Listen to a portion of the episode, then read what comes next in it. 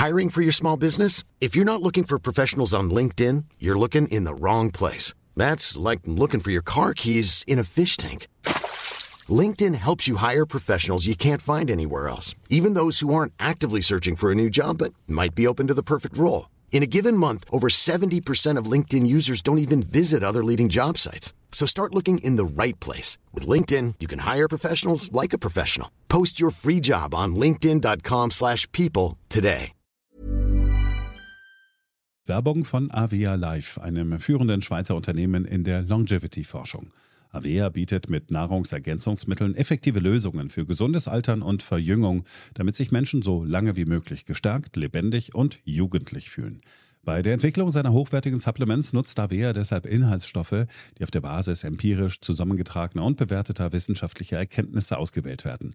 Avea-Produkte sind für Menschen gemacht, die ihre Gesundheitsspanne verlängern und das Wohlbefinden stärken möchten.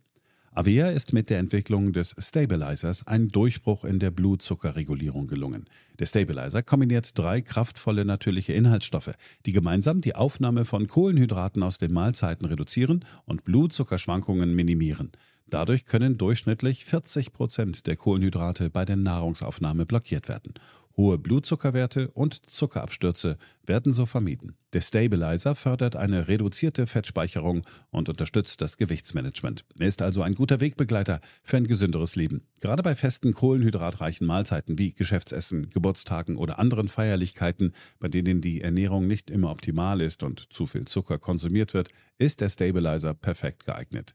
Die einzigartige Formel unterstützt Ihren Körper dabei, einen ausgeglichenen Blutzuckerspiegel aufrechtzuerhalten sorgt für einen verbesserten Energiehaushalt und trägt zu weniger Heißhunger auf Süßes bei.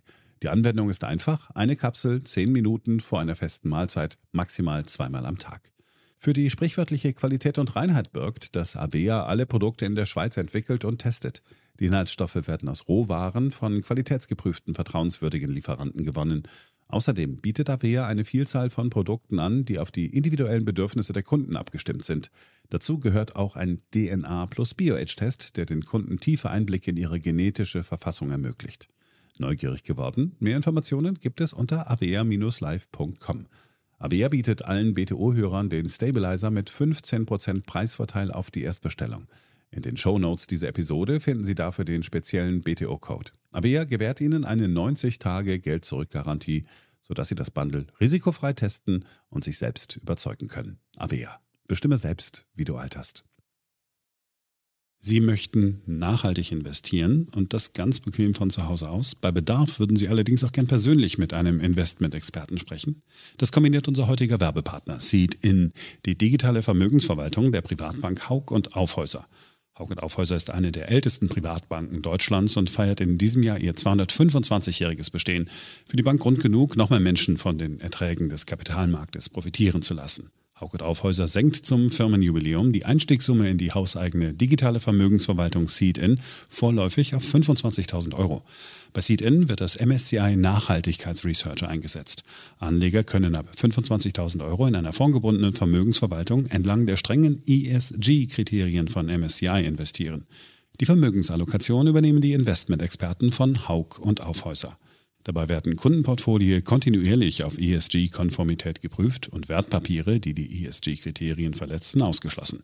Sie möchten mehr darüber erfahren? Dann nutzen Sie die Möglichkeit, unverbindlich ein Beratungsgespräch zu führen, digital oder auch persönlich, in einer Haug- und Aufhäuser-Niederlassung. Denn neben einer Nachhaltigkeitsstrategie bietet Seed-In persönlichen Kontakt an verschiedenen Stellen des Anlageprozesses. Anleger haben so die Möglichkeit, einen individuellen Anlagevorschlag digital zu erstellen, können diesen aber jederzeit digital oder persönlich besprechen. Mehr Informationen dazu finden Sie unter www.seed.in geschrieben Z-E-E-D.in.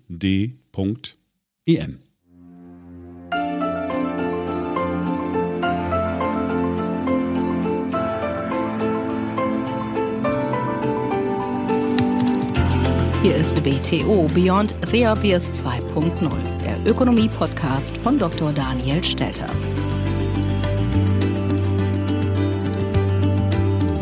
Hallo und herzlich willkommen zur neuesten Ausgabe meines Podcasts. Schön, dass Sie auch in dieser Woche wieder mit dabei sind. Heute sprechen wir über Geld. Und zwar sprechen wir über die Art und Weise, wie Geld in die Welt kommt, Wir wissen alle mittlerweile, glaube ich, dass es über Kreditvergabe in die Welt kommt, weshalb man oft auch von Schuldgeld spricht. Und wir wissen auch, dass wir es mittlerweile mit Rekordschulden, mit Blasenrisiken an vielen Märkten, Stichwort Tesla vielleicht ganz aktuell in dieser Woche, und natürlich auch zunehmender finanzieller Instabilität zu tun haben. Und deshalb stellt sich die Frage, ob es nicht Zeit ist, an eine Neuordnung des Geldwesens zu gehen, um die Probleme an der Wurzel zu packen. Darüber spreche ich heute mit einem Anhänger des sogenannten Vollgeldsystems, nämlich mit Professor Josef Huber. Und zum Schluss dann noch eine Hörerfrage. Fangen wir an. BTO Beyond the Obvious 2.0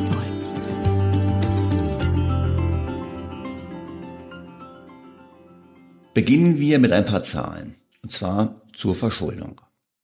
Noch nie war die Welt so hoch verschuldet wie heute. Nach Berechnungen des Institute of International Finance betrug die weltweite Verschuldung im zweiten Quartal diesen Jahres 296 Billionen US-Dollar und damit gut 36 Billionen mehr als vor der Corona-Epidemie.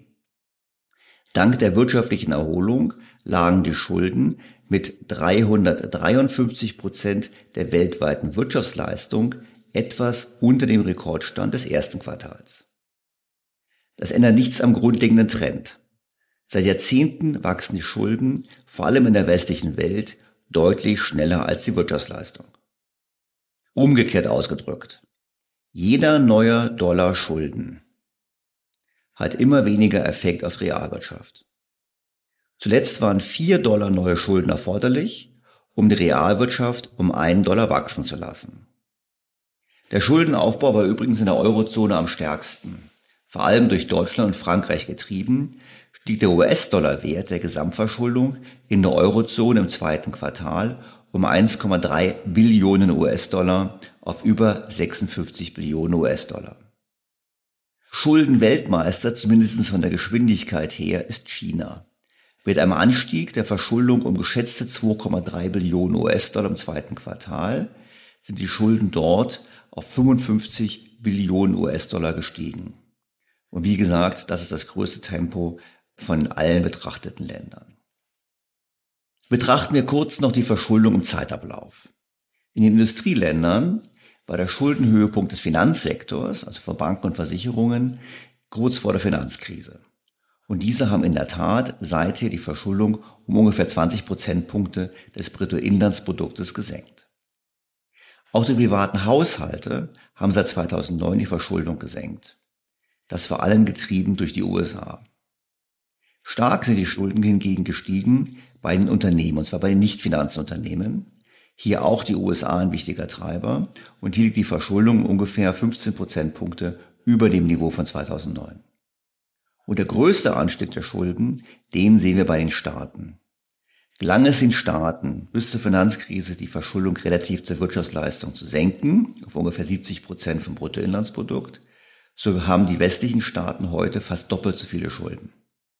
Der erste große Anstieg der Verschuldung folgt im Zuge der Finanzkrise und der nächste große Anstieg mit der Corona-Krise. Und das führt dazu, dass heute Unternehmen, also nicht Finanzunternehmen und Staaten so viel Schulden haben relativ zur Wirtschaftsleistung wie noch nie. Und auch die privaten Haushalte haben in den letzten zwei Jahren aufgrund von Corona wieder höhere Schulden aufzuweisen. Wie kommt es eigentlich zu dieser Verschuldung? Nun, sie ist eine direkte Folge unserer Geldordnung. Ausgangspunkt dieser Entwicklung war das Ende der Goldbindung des US-Dollars. Das haben wir schon mal thematisiert in unserem Podcast 92 vom 15. August diesen Jahres anlässlich des 50. Jahrestages des sogenannten Nixon-Schocks. Und wie diskutiert, befinden wir uns seither in einer Geldordnung, die faktisch ein unbegrenztes Schuldenwachstum ermöglicht. Denn entgegen der landläufigen Meinung bedarf es keiner Ersparnis, um Kredite zu ermöglichen. Vielmehr schaffen die Banken durch Kreditvergabe neues Geld. Das heißt, wenn Sie zur Bank gehen und sich Geld leihen, um beispielsweise eine Wohnung zu kaufen, da muss nicht vorher jemand gespart haben, sondern die Bank schreibt das Geld Ihnen auf Ihrem Konto gut und hat gleichzeitig eine Forderung gegen Sie in Höhe des Darlehens, die Bilanz der Bank so gesehen ausgeglichen. Das Ganze kann man übrigens nachlesen, beispielsweise auf der Internetseite der Bundesbank. Also wer das nachlesen möchte, das findet man, da gibt es kleine Erklärfilme, wie entsteht Geld, Teil 2, das Thema Buchgeld. Denn auch mir geht es, Buchgeld ist eben das Geld, welches die Banken schaffen, in Unterschied zum Beispiel zu Bargeld, Banknoten, die man in der Hand halten kann. Dieses System der Banken, wo die Banken Geld schaffen können, indem sie Kredite vergeben, das muss nicht schlecht sein. Das ist überhaupt nicht schlecht, sogar wenn diese Kredite vor allem produktiven Zwecken dienen. Das heißt, Unternehmen sich Geld leihen, um zu investieren. Und in der Tat kann man zeigen, dass die Kredite für produktive Zwecke eigentlich relativ stabil bleiben, relativ zum Bruttoinlandsprodukt. Die Unternehmen leihen sich Geld, dann steigen die Schulden an, aber sie produzieren hinterher auch mehr, dann wächst die Wirtschaft und dann bleiben Schuldenquoten stabil. Der Anstieg der Schuldenquoten ist ein sehr klares Zeichen dafür, dass die Kredite nicht produktiv verwendet werden, sondern eher dem Konsum dienen und eben nicht dazu führen, dass die Wirtschaftsleistung wächst. Das hatte ich übrigens auch mit Professor Gunnar Heinzson schon besprochen, und zwar in einem früheren Podcast. Und an dieser Stelle der Hinweis, weil ich eine E-Mail bekommen habe, alle Ausgaben, die vor dem 1. April 2021 erstellt wurden, finden sich noch im Netz. Zum einen auf meiner Webpage und zum anderen natürlich unter dem früheren Kanal meines früheren Kooperationspartners The Media Pioneer. Vielleicht finden wir mal die Gelegenheit, die alten Folgen auch hier hochzuladen, aber wie gesagt, wer alte Folgen hören möchte, vor dem 1. April, dort findet man sie. Doch kommen wir zurück zur Verschuldung. Weltweit müssen wir feststellen, dass der Anteil der unproduktiven Kredite immer mehr zunimmt. Und ein Bereich sticht heraus, nämlich der Immobilienmarkt. Dort leihen wir uns immer mehr Geld, um uns dann gegenseitig vorhandene Immobilien zu immer höheren Preisen zu verkaufen. Und das erklärt auch den Preisanstieg in den letzten Jahrzehnten. Ein knappes Gut, nämlich die Immobilie, wird von einem fast beliebig vermehrbaren Gut, Geld, nachgefragt. Damit sind wir bei einem Grundwurzel. Wir haben im Prinzip seit 40 Jahren einen Anstieg der unproduktiven Verschuldung. Damit haben wir Konsum ermöglicht, Spekulation ermöglicht, den Kauf vorhandener Vermögenswerte. Und gleichzeitig ist diese immer höhere Verschuldung nur dann tragbar, wenn das Zinsniveau immer weiter sinkt. Die Bank für internationalen Zahlungsausgleich hat man so schön gesagt, die Zinsen sind sozusagen morgen noch tiefer, einfach deshalb, weil sie heute schon tief sind. Denn die tiefen Zinsen ermöglichen, dass das Spiel weitergeht, geben aber auch einen Anreiz zu mehr Verschuldung. Und diese Mehrverschuldung macht es dann erforderlich, dass morgen die Zinsen noch tiefer liegen. Wo wir schon beim Thema Bank für internationalen Zahlungsausgleich sind. William White, der frühere Chefvolkswirt dieser Notenbank der Notenbanken, war einer der wenigen Warner vor der Finanzkrise und bereits zweimal in meinem Podcast zu Gast. In der Ausgabe anlässlich des Nixon-Schocks vom 15. August hat er mir das gesagt. So in the end, I'm getting drawn more and more to issues like narrow money. The fundamental problem is that we have fiat currency systems essentially everywhere. And these fiat currency systems have the nature of the systems that we've just been describing, which uh, is that they do tend to create these booms and busts and secular increases in credit and debt that uh, cause um, cause all sorts of problems, and that uh, one possible answer is to go back to um, what the Chicago School used to call narrow money, which is that you just draw a line between money and stuff that isn't money. And at the moment, there is no clear distinction. William White hat sich also für einen Systemwechsel ausgesprochen. Und zwar hat er gesagt, dass er sich eher ein System vorstellen könnte, welches sich an dem Narrow Money orientiert. Und Narrow Money ist eigentlich nur das Geld, was heute eben von den Notenbanken erzeugt wird, also Zentralbankgeld, vor allem Banknoten, aber auch die Einlagen der Geschäftsbanken bei der Zentralbank. Und im Prinzip sagt er, naja, letztlich wäre es doch so, wenn wir ähm, nur noch Notenbankgeld als Geld hätten, dann könnten die Banken nur das verleihen, was sie zuvor als Einlagen bekommen haben. Also im Prinzip das Bankensystem wäre dann so, wie die meisten Menschen es sich vorstellen, wie es heute schon wäre. Und aus Sicht von William White, aber aus meiner Sicht, aus anderer Sicht von anderen Befürwortern eines solchen Systemwechsels, wäre so ein System dann stabiler. Und White hat es im Gespräch mit mir dann so konkretisiert. Commercial banks can only offer deposits that look as safe as central bank money if they are as safe as central bank money. Narrow banking. So um, it gets more complicated than that because you, of course, you, get, you have to get into the eternal question of people creating stuff that looks like money, you know, like the money market mutual funds and all that range of territory. But one is inclined to think that with the technological advances we have at the moment, that maybe it might be possible to distinguish more clearly between stuff that's really money, that is to say, that has its, its base in the central bank, as opposed to stuff that isn't money. And we sort of, at the moment in previous decades, we've sort of pretended that stuff that isn't really money can look like money because we, we allow people to exchange current account money for notes. Maybe it's time to do things differently. I, I'm not saying I recommend this. All I'm saying is that it seems to me as the crises associated with the current system become ever more evident, that we should be pushed in the direction of thinking about alternative ways to do it. And that implies not only alternative ways to run the national monetary system, but it also raises questions about how we want to run the international monetary system. Also weit ist hier ein Technologieoptimist, der sagt, naja, der technologische Fortschritt sollte es in Zukunft leichter machen, zwischen echtem und unechtem Geld zu unterscheiden. Denn heute wissen wir es ja nicht. Wir bekommen eine Zahlung. Ich meine, gut, wenn ich eine Überweisung bekomme auf mein Bankkonto, weiß ich, dass es eigentlich unechtes Geld ist, weil ich eben derjenige, der bezahlt hat, eine Forderung, sagen wir mal, gegen die Commerzbank und ich habe dann eine Forderung gegen die Deutsche Bank. Im Prinzip ist es ein Schuldnerwechsel hat stattgefunden, aber das Geld ist genau dasselbe, es ist immer noch eine Forderung gegen die Bank und eben kein Notenbankgeld.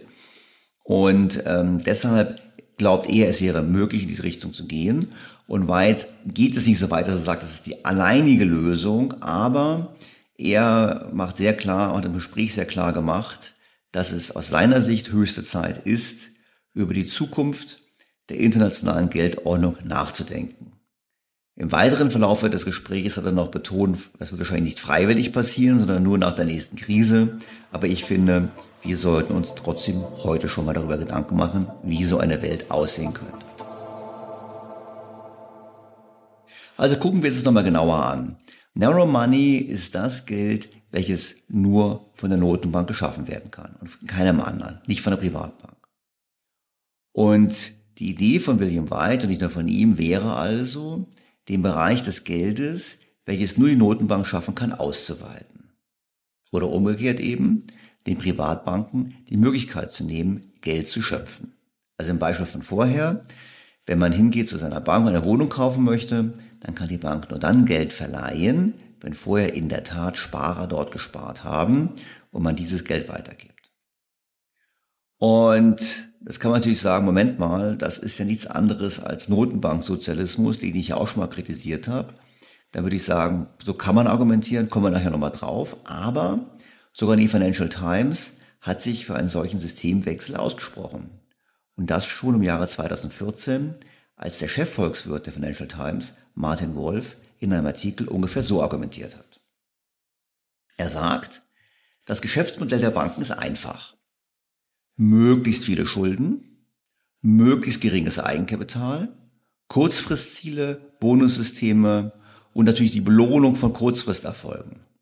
Und deshalb gibt es keine Nachhaftung für frühere Risiken, auch deshalb, weil die Banken ja oftmals die Kredite weiterverkaufen.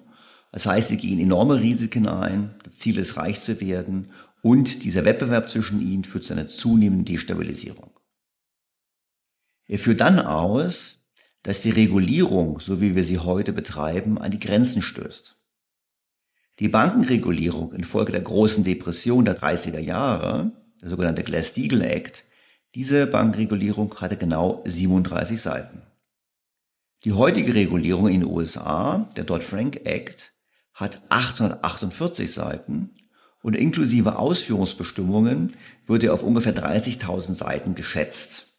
Und dazu sagen, seit 2014, als der Artikel geschrieben wurde, gab es da wieder ein bisschen Kürzungen, aber es ist ganz klar, wir haben viel zu viele Regelungen und man kann die Banken so eigentlich nicht regulieren. Die Banken sind mehr damit beschäftigt, Schlupflöcher zu finden, als wirklich Risiken zu reduzieren. Und eine Möglichkeit, damit umzugehen, wäre, so die FT, einfach die Kapitalanforderungen drastisch zu erhöhen. Das heißt, einfach zu sagen, man braucht einen bestimmten Prozentsatz der Bilanzsumme als Eigenkapital. Und wir fangen jetzt nicht und sagen, ah, Staatsanleihen sind risikofrei und Hypotheken haben das Risiko und das hat das Risiko, sondern einfach zu sagen, man muss mindestens fünf oder zehn Prozent der Bilanzsumme als Eigenkapital haben. Denn, so die FT, damit nimmt man den Banken auch die Möglichkeit zur Manipulation oder natürlich auch zum Irrtum, einfach deshalb, weil man Risiken unter Umständen falsch beurteilt.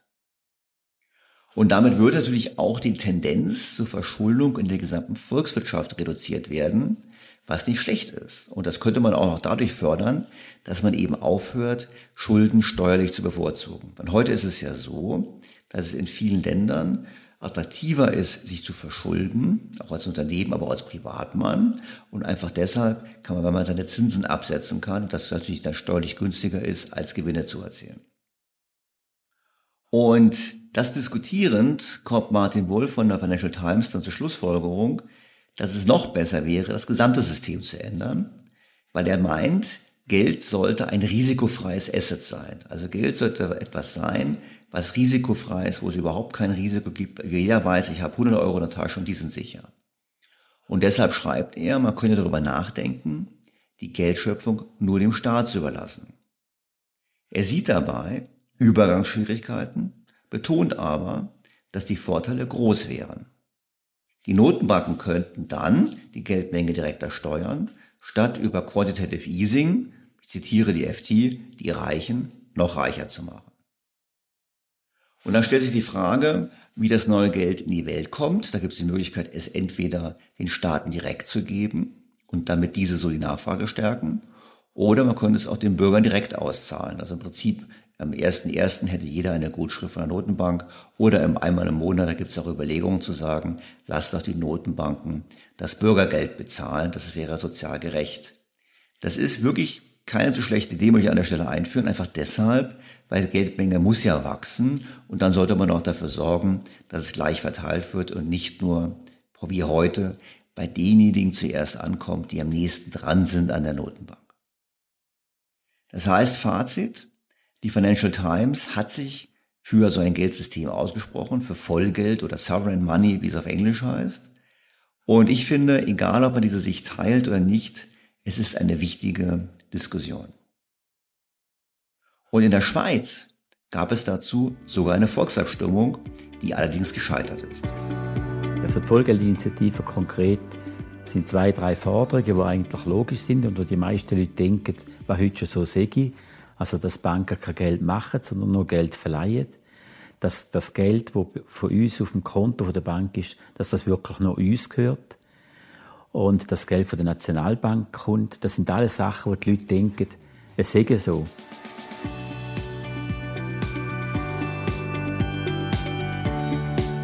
Also die grossen Vorteile sind einmal sicher, dass das Geld wirklich sicher würde auf unseren Konten. Es gehört, das Geld gehört wirklich nur noch uns und nicht mehr, gehört nicht mehr zur Konkursmasse der Banken. Das ist der große Vorteil. Ein weiterer Vorteil ist natürlich auch, dass der ganze Geldschöpfungsgewinn, wo heute unklar ist, eigentlich was da damit passiert, dass der realisiert wird zugunsten der Allgemeinheit. Da könnte man Milliarden für die Allgemeinheit realisieren. Ich glaube, ich, es ist richtig, dass die Schweiz das abgelehnt haben. Einfach deshalb, weil in einer Welt, wo im Prinzip alle auf weiteres billiges Geld setzen, der Notenbanken, auf die Schaffung von Liquidität setzen durch die Notenbanken, hätte so eine Umstellung in der Schweiz natürlich den Schweizer Franken zur absolut besten Währung der Welt gemacht und hätte zu einer drastischen Aufwertung geführt, weil alle hätten gerne Schweizer Franken gehabt. Und deshalb verstehe ich es, dass die Bürger es abgelehnt haben. Es ist vernünftig. Man kann so einen Systemwechsel nicht alleine machen und schon gar nicht als kleines Land wie die Schweiz machen. Aber Es fehlte auch in einem Referendum in der Schweiz damals eine Antwort auf die hohe Verschuldung der privaten Haushalte. Das ist nämlich witzig, weil die Schweizer sind natürlich deutlich vermögender als die Deutschen, haben aber auch sehr viel Schulden. Und warum haben sie sehr viel Schulden? Weil in der Schweiz die Eigentümer von Häusern den sogenannten Eigenmietwert versteuern müssen, also eine fiktive Miete als Einkommen versteuern müssen, im Gegenzug aber ihre Finanzierungskosten absetzen können. Das heißt, privaten Haushalte haben viel mehr Schulden als eigentlich nötig, weil sie sich verschulden, auf diese Art und Weise weniger Steuern zu bezahlen und lieber Zinsen bezahlen.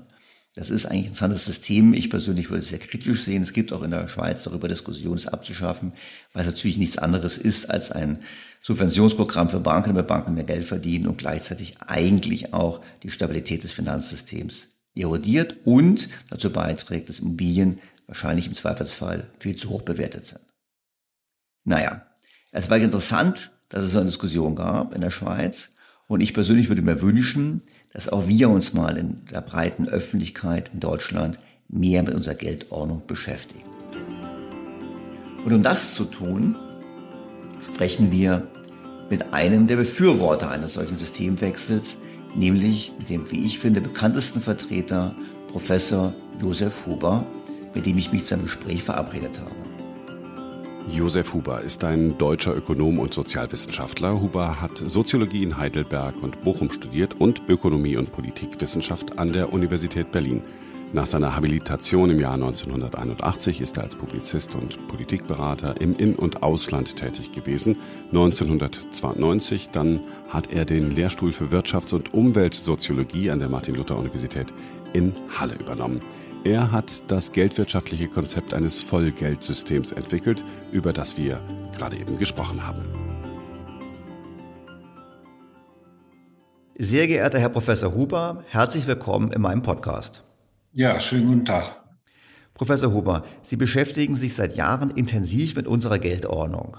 Vielleicht können Sie am Anfang unseren Hörern kurz erläutern, wie sie heute funktioniert. Ja, eigentlich sagt man, wir hätten ein zweistufiges Geldsystem. Das heißt, die erste Stufe, das ist die Zentralbank. Das Geld der Zentralbank, also vor allem in Form äh, des Bargeldes. Es gibt auch noch ein Buchgeld der Zentralbank, das benutzen vor allem die Banken. Das ist die erste Stufe. Und die zweite Stufe, das ist das Buchgeld der Banken, das sogenannte Chiralgeld, also die Guthaben auf Girokonten die wir für den bargeldlosen Zahlungsverkehr benutzen. Nicht? Also man sagt auch Chiralgeld, man sagt inzwischen auch sehr auch immer häufiger, das ist Bankengeld im Unterschied eben zum Zentralbankgeld. Und das ist im Prinzip weiterhin der Fall. Aber heute, seit etwa einem halben Jahrhundert, hat sich die Sachlage in zweierlei Hinsicht wirklich grundlegend verändert. Und zwar, während früher das Zentralbankgeld, insbesondere das Bargeld, in früheren äh, Zeiten war, war eine größere Geldmenge als das Bankengeld oder zumindest in etwa gleich groß noch bis in die 1960er Jahre hinein äh, in Europa. Und das hat sich nun dahingehend verändert, dass äh, das System heute vom Bankengeld äh, dominiert wird, und zwar in einer Größenordnung von je nachdem, äh, wie man zählt und welches Land man betrachtet, das Bankengeld sind heute 90 Prozent bis 97 Prozent äh, des umlaufenden Geldes, der sogenannten Geldmenge M1. Das ist also das Bargeld und das Bankengeld zusammen. Und davon ist das Giralgeld der Banken weit über 90 Prozent und nur der Rest ist noch Bankengeld.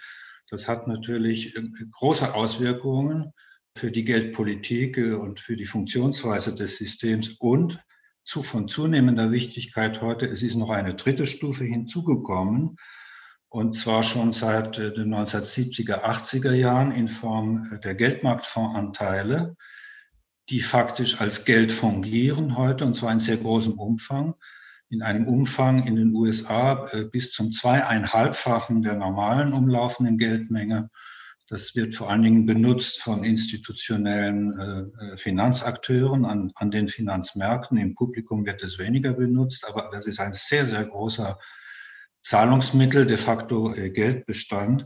Dann gibt es alle möglichen elektronischen Gelder, die aber noch keine große oder überhaupt keine große Rolle spielen. Aber was äh, jetzt aufgekommen ist und mit Sicherheit die Zukunft des Geldwesens überhaupt sehr stark prägen wird. Das sind die heute noch sogenannten Kryptowährungen und darunter uns insbesondere die, die sogenannten Stablecoins. Stablecoins, die heißen so, weil die in einem stabilen Verhältnis an die offizielle Währung gebunden sind. Und äh, diese Stablecoins, also die sind gerade sehr stark im Aufwind und die werden in der Regel eins zu eins gegen Bargeld äh, eingetauscht und zirkulieren dann aber in einem eigenen äh, Kreislauf. Und das macht die ganze Sache inzwischen doch sehr komplex und eigentlich nicht mehr recht steuerbar. Jetzt gleich bevor wir auf die Probleme der Komplexität und der Steuerbarkeit kommen, vielleicht gehen wir noch mal ganz kurz einen Schritt zurück. Also äh, Sie haben im Prinzip gesagt, das Bankengeld ist dominierend geworden. Jetzt müssen wir wissen, oder wir, wir wissen gemeinsam ja, und die Hörer wissen es meistens jetzt auch, dass dieses Bankengeld ja letztlich durch Kredite in die Welt kommt. Die Banken schaffen das Geld durch die Kreditvergabe. Und das ist für mich die Frage so ein bisschen, ähm, wieso kam es eigentlich zu diesem großen Anstieg? Weil Sie gemeint haben, 60er Jahre war das Verhältnis 1 zu 1, heute ist das Verhältnis ja 9 zu 1. Da ist ja die Frage, was ist da passiert und ist diese Kreditvergabe als solche problematisch zu sehen oder sagen Sie, nee, eigentlich ist es ja nur ein Beweis dafür, dass das System eigentlich funktioniert hat? Ja, das ist in sich eine ziemlich komplexe Frage. Also gekommen ist das, die ganze Entwicklung eine sehr starke Triebfeder war einfach die technische Entwicklung. Nicht? Also schon die Telegrafie, da hat es schon angefangen und dann insbesondere das Telefon und äh, Telefax und dann, dann auch noch das Internet danach. Also durch diese Möglichkeiten äh, haben die Möglichkeiten der technischen Übertragung von Informationen und dann eben auch von Geldinformationen, von, von Buchgeldbeständen und so weiter, das hat die Sache sehr beschleunigt, sehr, sehr viel effizienter und auch bequemer gemacht für alle Beteiligten. Und man ist also immer mehr dazu übergegangen, auch im Kleinteiligen, also auch bei den Kleingeldbenutzern, bargeldlos zu bezahlen. Und bargeldlos bezahlen in der Masse des Publikums, das heißt Bankengeld benutzen, Giralgeld der Banken benutzen. Nicht? Während äh, das Bargeld in seiner Bedeutung zurückgegangen ist, ist subjektiv nicht so erlebbar, weil man äh, im Alltäglichen noch immer ein bisschen Kleingeld in der Tasche hat und man denkt also, das sei noch sehr verbreitet. Aber in dem Geldbestand nachgemessen und in den großen Geldströmen nachgemessen ist eben das Bargeld einfach durch das Nutzungsverhalten eben sehr stark zurückgegangen. Der Bankenkredit spielt dabei natürlich eine Rolle. Also das ist eigentlich schon seit über 100 Jahren, hat man festgestellt, dass neues Geld entsteht, und zwar sowohl bei den Zentralbanken wie auch bei den Banken, im Zusammenhang mit einer Kreditausstellung. Man spricht da, ich glaube, eher metaphorisch, aber bildlich von Kreditgeld und Schuldengeld. Und äh, das wurde bereits, die, die Theorie der, der Kreditgeldschöpfung, das hat sich bereits in den 1880er, 90er Jahren entwickelt. Und der Sachverhalt, der, der daran problematisch sein kann und sich auch als problematisch herausgestellt hat, ist der, dass dadurch die Möglichkeiten äh, des sogenannten, äh, der sogenannten bruchteiligen Reserve, des Fractional Reserve Banking, das gab es auch schon seit Jahrhunderten, aber das hat sich in sehr, sehr großem Maßstab entwickeln können, vor allen Dingen in den letzten 100 bis 150 Jahren. Das führte dazu, dass die, ähm, wenn also eine, eine Bank Guthaben in ein Konto schreibt, damit ist, wird Buchgeld geschaffen, also in Auszahlung eines Kredits. Das gilt als Auszahlung auch rechtlich. Die Gerichte sagen, wenn jemand eine Gutschrift auf dem Konto bekommt, damit ist ein Kredit ausbezahlt.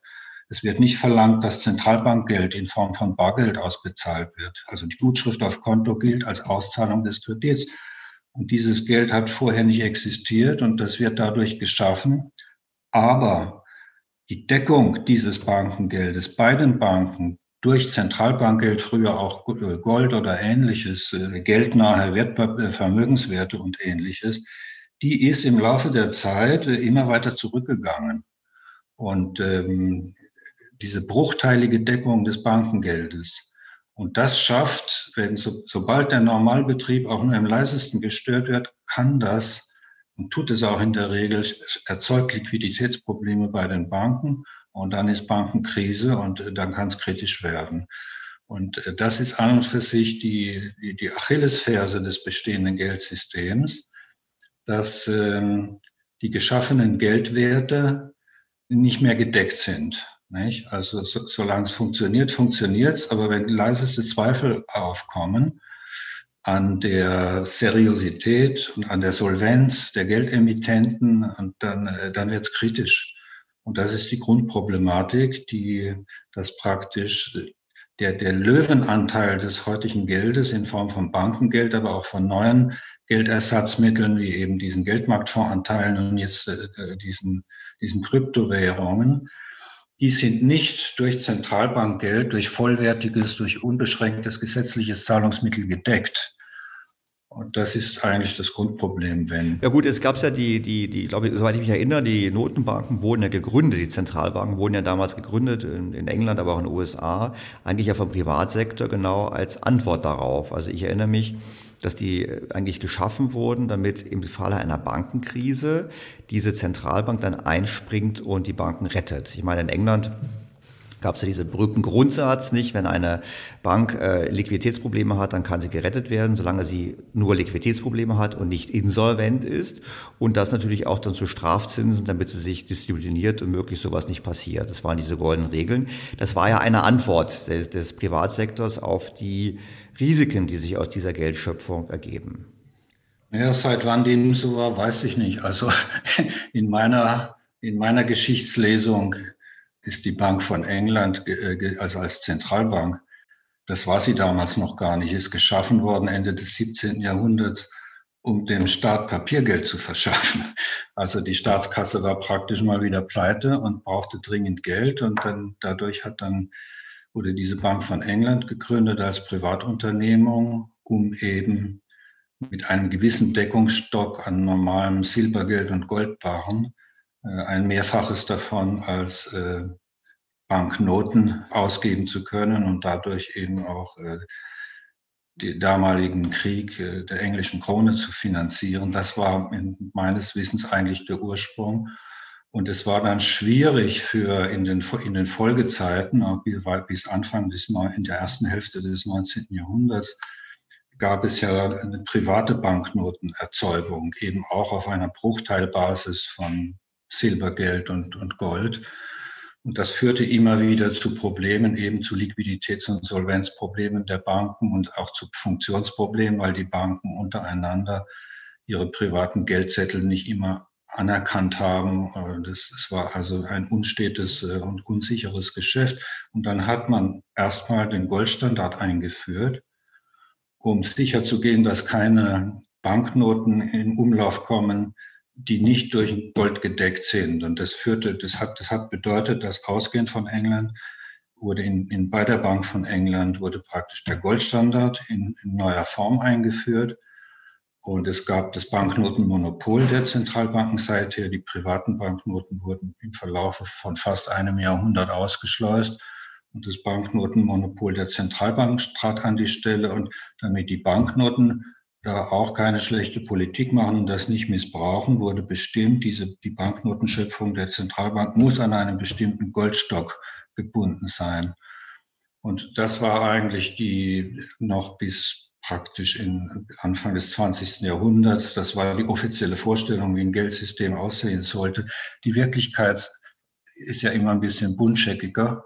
Und das ließ sich so nicht aufrechterhalten. Man, man, die private Geldschöpfung ist ja als Banknotenschöpfung ist ja noch jahrzehntelang weitergegangen. Im Deutschen Reich noch, ich glaube, bis 1908 oder 9 und äh, in den anderen Ländern vergleichbar. Und äh, man hat auch den Goldstandard immer wieder lockern beziehungsweise teilweise suspendieren müssen.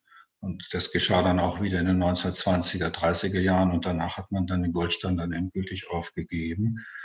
Und jetzt haben wir weiterhin das Zentralbankgeld als das Basisgeld oder die Geldbasis der, der ganzen Ordnung.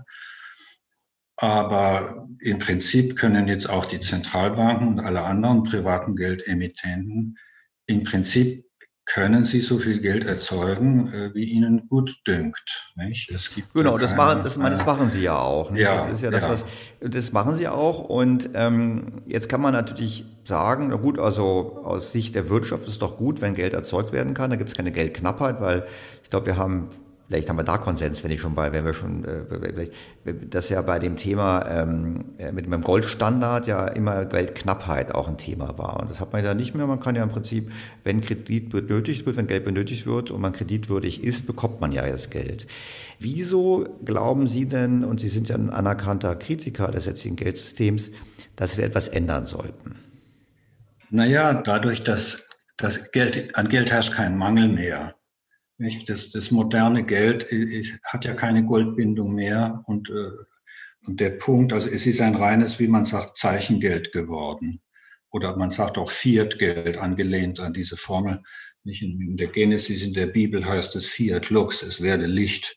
Und daran angelehnt die Begriffsbildung Fiat-Geld. Also ich habe da ein bestimmtes äh, Zeichen oder ein bestimmtes Token, wie man auch sagt. Und dieses Token, das sei jetzt Geld. So.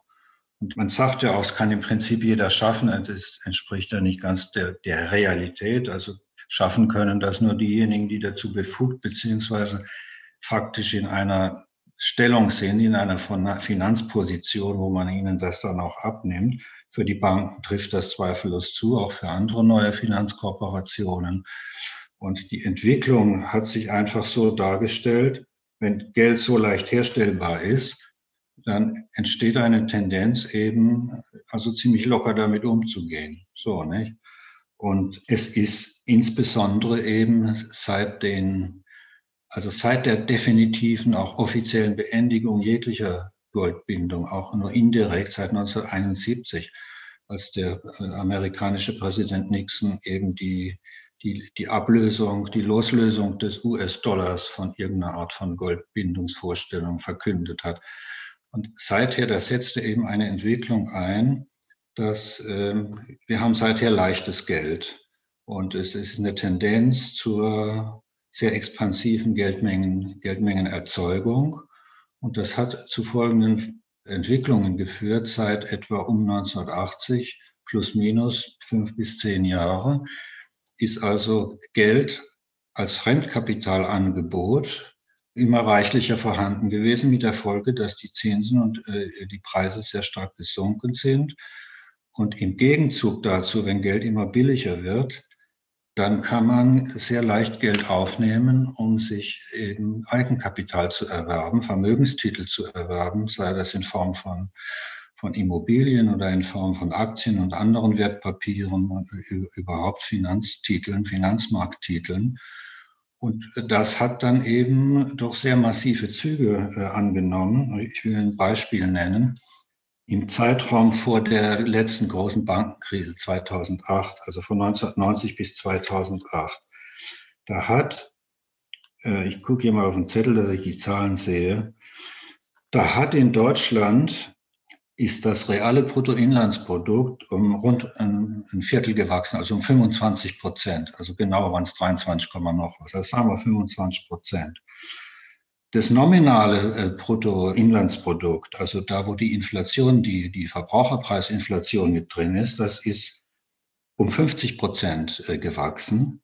Aber die Geldmenge, die Geldmenge, die äh, als Bankengeld äh, und, und als äh, den Bargeld, äh, das noch vorhanden ist, das ist um 200 Prozent gewachsen. Ja?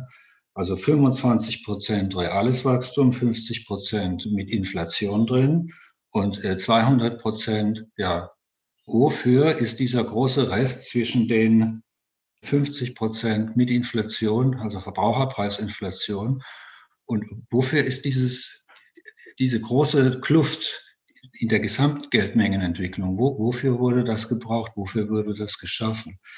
Und da muss man eben sehen, das ist geschaffen worden.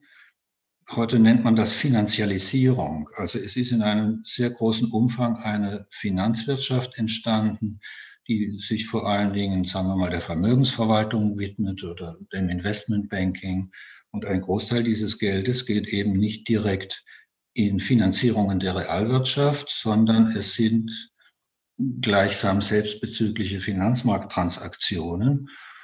die natürlich teilweise die Realwirtschaft tangieren. Und die Folge davon ist also eine Stadt, die Inflation ist seither immer zurückgegangen, aber was wir stattdessen bekommen haben, ist, ist eine immense sogenannte Asset-Inflation. Das heißt eine, eine Inflation der Vermögenspreise, in Verbindung damit auch eine, eine gewaltige Mengenausdehnung äh, von Finanztiteln.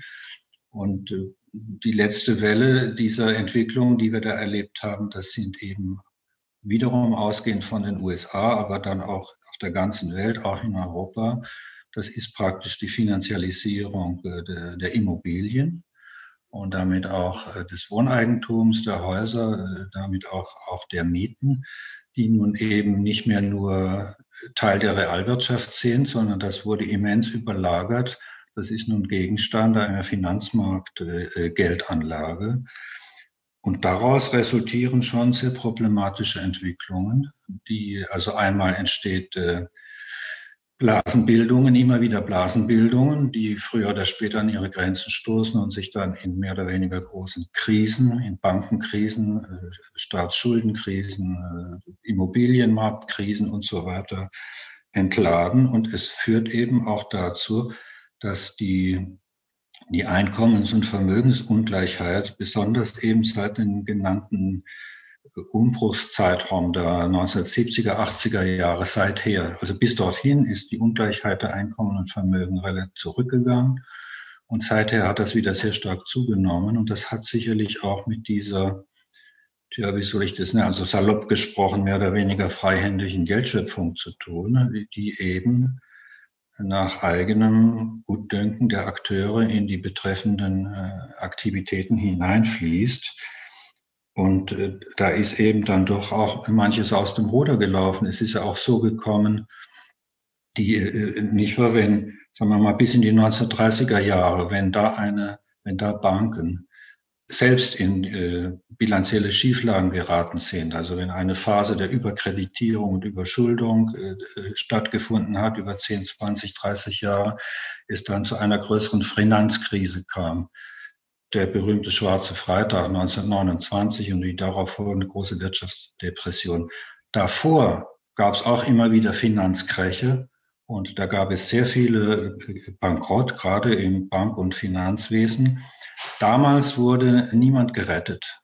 Nicht wahr? Wenn das da, jemanden getroffen hatte, dann, ja, dann sind die Banken eben bankrott gegangen. Und das hat sich äh, geändert praktisch seit der großen Depression der 1930er Jahre. Da war bereits das Bankengeld eben äh, so bedeutend geworden, dass man das nicht mehr einfach geschehen lassen konnte. Man sah dann, also das brachte ganze Gesellschaften in den Niedergang, gewaltige Arbeitslosenzahlen und politische Verwerfungen. Und dann hat ein Prozess eingesetzt, dass Staat, Regierung und Zentralbanken angefangen haben, heute, heute sogenannte systemische Banken zu stützen. Einfach um Schlimmeres zu verhindern, weil das Bankengeld systemisch so dominant geworden, dass man die Banken retten muss, wenn etwas schief geht. Und so haben heute die Banken, sind die Zentralbanken selbst immer mehr zu, zur Bank der Banken geworden. Und das führt heute auch zur Politik der quantitativen Lockerung, gab es damals schon in den, im Verlauf der 1930er Jahre und von Staatswegen.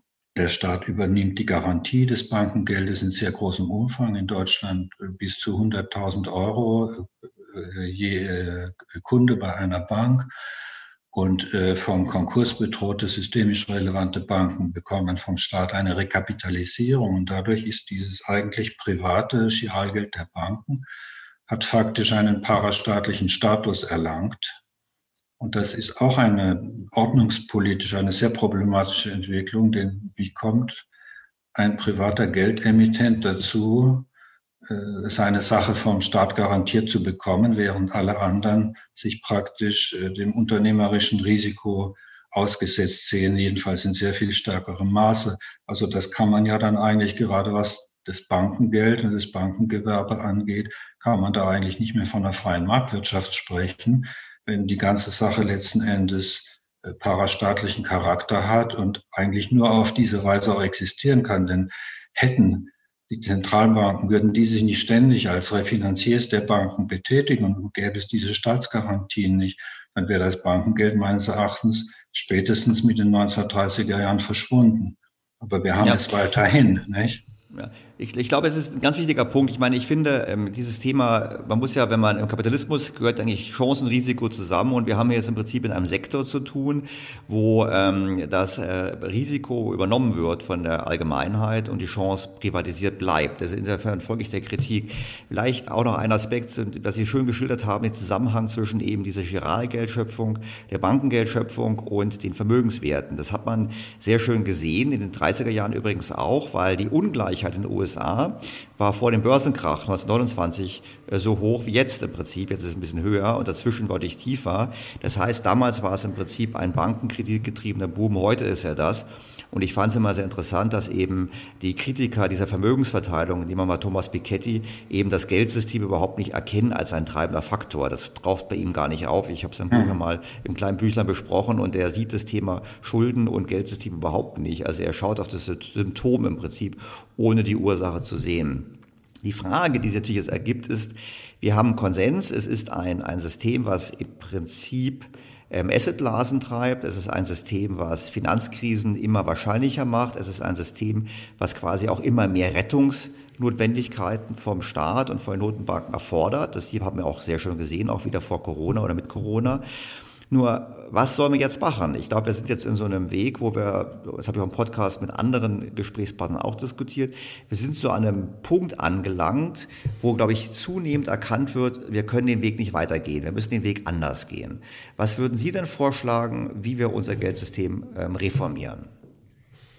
Naja, aus äh, meiner Sicht müsste das Zentralbankgeld wieder eine dominantere Stellung bekommen. Denn der, der Punkt, also das, was wir gerade besprochen haben mit der Blasenbildung und Krisen und Krisenneigung, das hat ja seine Ursache auch darin, dass die herkömmliche Geldpolitik durch Zentralbankzinsen, äh, das ist immer, immer weniger wirksam. Also ich will nicht sagen, es sei wirkungslos geworden. Am Interbankenmarkt spielt das durchaus noch eine bedeutende Rolle. Aber insgesamt ist eben die Zinspolitik der Zentralbanken hat, hat ihren Steuerungseffekt eigentlich verloren. Geldpolitik herkömmlicher Art kann nicht mehr wirksam betrieben werden. Deswegen haben wir auch diese massiven Offenmarktinterventionen der Zentralbanken. Das funktioniert natürlich noch. Aber das ist natürlich, salopp gesagt, so, so, so was ähnliches wie, wie Mengenpolitik mit dem Vorschlaghammer. Nicht? Das, das wirkt, aber es hat natürlich auch auch eine Menge Nebenwirkungen. Und äh, Stichwort wiederum äh, Assetinflation. Also kurz gesagt, die Rolle des Zentralbankgeldes muss wieder aufgewertet werden. Und wir fassen das zusammen eben unter, unter dem Begriff des Vollgeldes. Und äh, dieses Vollgeld ist Zentralbankgeld. Nicht Vollgeld heißt un, unbeschränktes gesetzliches Zahlungsmittel. Das ist die Definition von Vollgeld. Man kann sich das auch als vollgültiges Geld oder vollwertiges Geld, Basisgeld eben, nicht? Und äh, das muss wieder mehr werden. Und ist das Problem, dass ja die Bargeldnutzung äh, deutlich zurückgeht. Das ist ein Prozess, der sozusagen äh, von alleine geschieht und äh, von, also mehr oder weniger von alleine. Es ist Frage des Nutzerverhaltens. Und an und für sich käme es darauf an, jetzt, man bräuchte neues Geld, ein Vollgeld neuer Art und das zeichnet sich eben heute ab als, äh, als digitales Zentralbankgeld, das in den Umlauf kommen soll. In China ist man damit am weitesten vorangeschritten. Die wollen digitales Zentralbankgeld schon zur Winterolympiade 22, also nächstes Jahr, einführen. Die Pilotprojekte dort sind sehr weit fortgeschritten. Und in Amerika und in Europa und anderswo auf der Welt rechnet man also mit einem Einführungshorizont von etwa fünf Jahren von heute aus gerechnet, also Mitte der 2020er Jahre, soll eben das digitale Zentralbankgeld, man kann auch sagen digitales Vollgeld kommen, in, in Ersatz des im Schwinden begriffenen herkömmlichen äh, Bargelds. Und das wäre praktisch eine Vollgeldreform, ähm, eine schrittweise Vollgeldreform, man hat ja zuerst daran gedacht, eine Vollgeldreform äh, per Stichtag durchzuführen, indem man das gesamte Bankengeld durch eben Zentralbankgeld, digitales Zentralbankgeld ersetzt.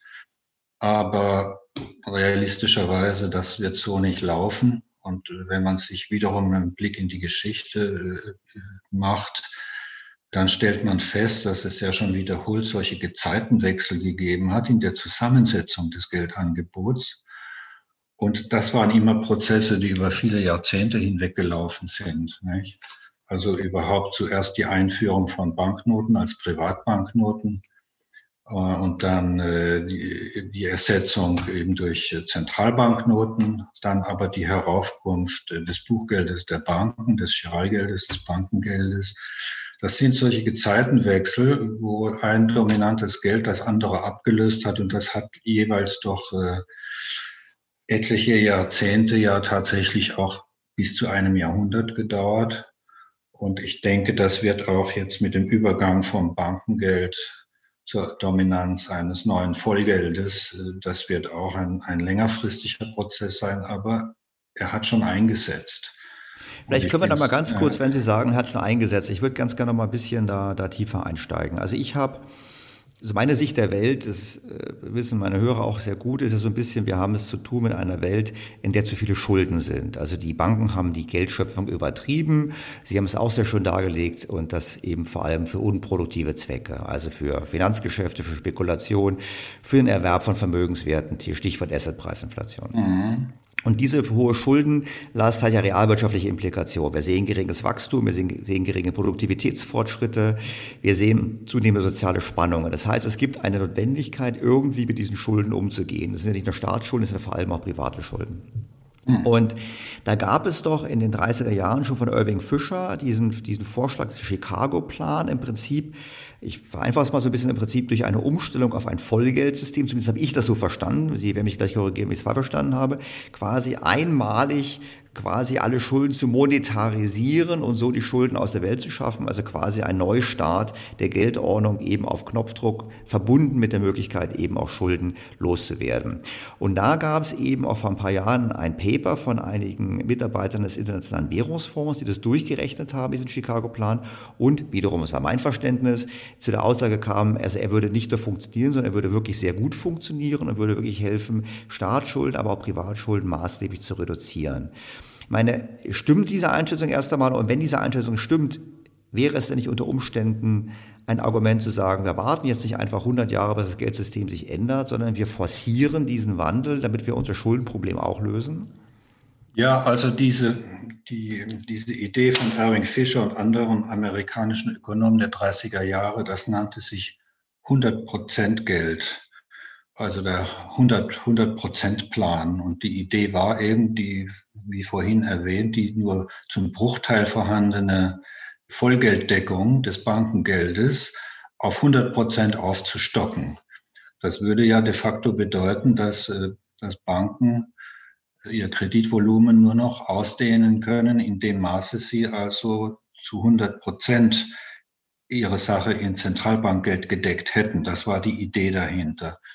Das ist auch plausibel, aber meines Erachtens, also es entspricht einer der vor 100 Jahren vorhanden gewesenen äh, Buchgeldwirtschaft, um es mal so auszudrücken. Da war das ein plausibler Gedanke. Ich glaube, er hat gewisse technische Probleme, denn man muss sicherstellen, dass mit der Übertragung von Giroguthaben dann eben auch die entsprechenden Zentralbankguthaben übertragen werden und zwar nicht einfach in einen Sammelpool irgendeiner Bank, sondern das müsste dann praktisch zu den individuellen Konten zugerechnet werden, dass sicher ist, dass die zu 100 Prozent gedeckt sind.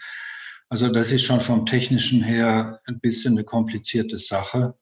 Und äh, das Geldwesen heute verändert sich ja auch dahingehend, das von der technischen Seite her, das Geld der Zukunft, das ist kein herkömmliches Buchgeld der Banken mehr, sondern das also wird natürlich verbucht werden und bilanziert werden, aber das Geld selbst, das werden digitale Tokens sein. Nicht so wie man in der Vergangenheit hatte man ein stoffliches Bargeld im eigenen Geldbeutel oder in der Tasche.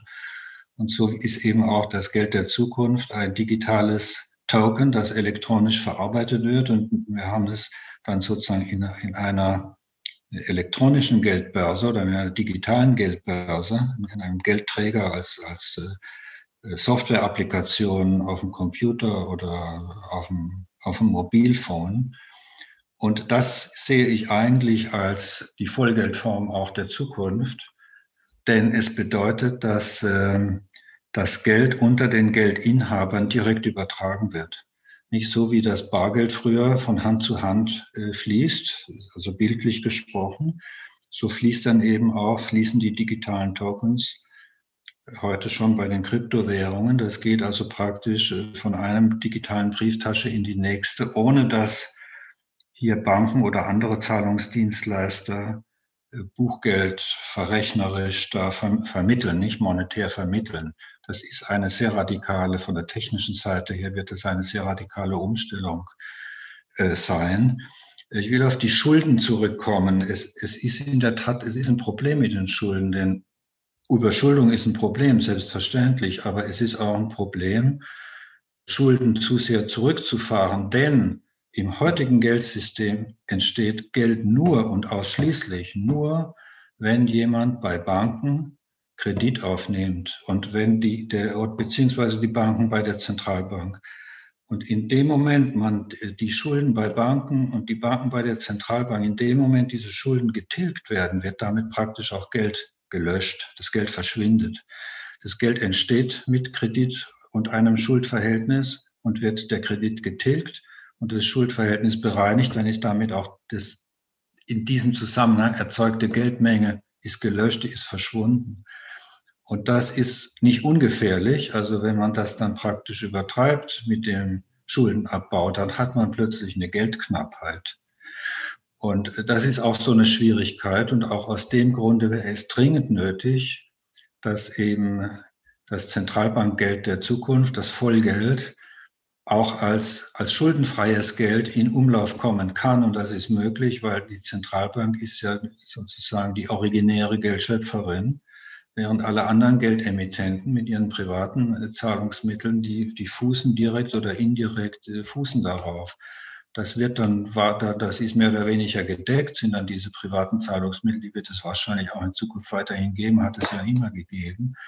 Aber entscheidend ist, dass wir im Zentrum des Systems oder im Kern des, des Geldwesens eben ein möglichst schuldenfreies Vollgeld äh, der Zentralbanken haben. Und das ist dann auch in Krisen bestandssicher. Wenn heute eine Bankkrise entsteht oder Finanzkrise und äh, Banken von Insolvenz bedroht sind, dann müssen sie ja auch äh, deshalb gerettet werden, weil dadurch das Giralgeld der Banken bedroht ist. Ja, das kann verschwinden. Deswegen müssen die Banken ja gestützt werden. Aber wenn sie ein Vollgeld haben, nehmen wir ruhig das alte Bargeld als zur Veranschaulichung. Wenn eine Krise ist, aber ich habe das Vollgeld bei mir zu Hause im Safe, dann kann die Krise tun, was sie will. Mein Geld da, das habe ich. Nicht? Gutes Geld. Gut, das haben wir auch gesehen in der, in der Finanzkrise, als die äh, ja. Geldabhebungen sehr stark gestiegen sind. Aber lass ja. mich ganz kurz nochmal da nachhaken. Ich meine, wenn jetzt morgen die EZB mir ähm, digitales EZB-Geld, Zentralbankgeld als Bürger anbietet, ja. dann habe ich doch überhaupt keinen Anreiz mehr, mein Geld bei der Bank zu lassen, weil ich weiß, äh, dass mein, mein Geld bei der Bank nichts anderes ist als ein Kredit an die Bank und die Bank ist mehr oder weniger sicher, dann wäre ich doch, wenn ich 100.000 Euro habe, würde ich sagen, okay, ich habe vielleicht eine Garantie vom Staat, aber ich habe ein bisschen mehr, dann kaufe ich doch lieber gleich das Zentralbankgeld. Ich meine, würde nicht die Möglichkeit als Bürger quasi unbegrenzt viel in Anführungsstrichen Bargeld zu halten, nur als in Form von digitalen Token, nicht dazu führen, dass wir alle gemeinsam aus dem Bankensystem flüchten? Ich meine, ich kenne viele Leute, die bei verschiedenen Banken unter den Grenzen bleiben, weil sie dem, dem Banksystem nicht mehr trauen. Ja, also das sind aber, wie ich schon sagte, Prozesse, die, die ereignen sich nicht über Nacht. Also es kann sein, also Sie denken so, wie Sie gerade äh, erläutert haben, und ich denke, dass äh, viele andere Menschen, die sich mit Geldfragen befassen, auch so ähnlich denken. Aber ich denke, das geldbenutzende Publikum in der Breite, das denkt so nicht, zumal wenn wir Normalbetrieb haben, also keine Krisenstimmung, keine allgemeine unsicheres Gefühl, wie das mit der Wirtschafts- und Finanzentwicklung weitergeht, dann habe ich als Bankkunde ja überhaupt keinen Grund, mein Geld dort abzuziehen. das, das regelt sich dann schon auch oder sollte sich regeln über Zinsen. Aber das ist ja auch wieder der Punkt, den wir schon angesprochen haben. Heute regelt sich nichts mehr über Zinsen, weil wir haben faktisch, wir haben ein unnatürliches Zinsniveau nahe Null, äh, teilweise sogar Negativzinsen. Also da regelt sich nicht viel. Aber nehmen wir an, selbst es wäre so, wir hätten wieder eine Krisenstimmung und es wäre möglich, die, die Giroguthaben bei der Bank in digitale Euros der Zentralbank äh, umzutauschen. Selbst wenn dem so wäre, äh, sind ja deshalb, äh, wie soll ich sagen, die Banken nicht gleich in ihrer äh, Existenz bedroht. Denn sie können dann ja diese digitalen Euros wiederum zur Finanzierung eigener Geschäfte aufnehmen, am offenen Markt von ihren Kunden, äh, am Interbankenmarkt. Äh, sie können Anleihen begeben und sich diese digitalen Euro an also äh, ich sehe nicht, warum die Banken bedroht sein sollen, weil sie kein Bankengeld mehr herstellen können. Also es ist natürlich zwangsläufig, haben sie da eine, geht ihnen ein Privileg verloren, eben das Chiralgeldprivileg. Aber aus meiner Sicht äh, hat dieses Chiralgeldprivileg, es ist sehr fragwürdig. Es ist legal, aber ich halte es nicht für sonderlich legitim, zumal nicht, wenn der Staat das auch noch garantiert. Nicht? Also genau, das würde ich auch sagen. Es, ja, das, heißt aber bei, das heißt aber bei Ihnen in Ihrer Welt würde natürlich die Kreditvergabeentscheidung, und ich meine, das ist ein ganz wichtiger Punkt, weil es gibt ja mal Kritiker des Vollgeldes, die sagen, ja, wenn der Staat das Geld schafft alleine, das ist ja schlecht, weil niemand kann so gut das Geld allokieren wie der private Bankensektor. Also würden Sie doch in Ihrer Welt haben wir zwar staatliches Zentralbankgeld, ja, hm. aber wir haben private Kreditvergabe.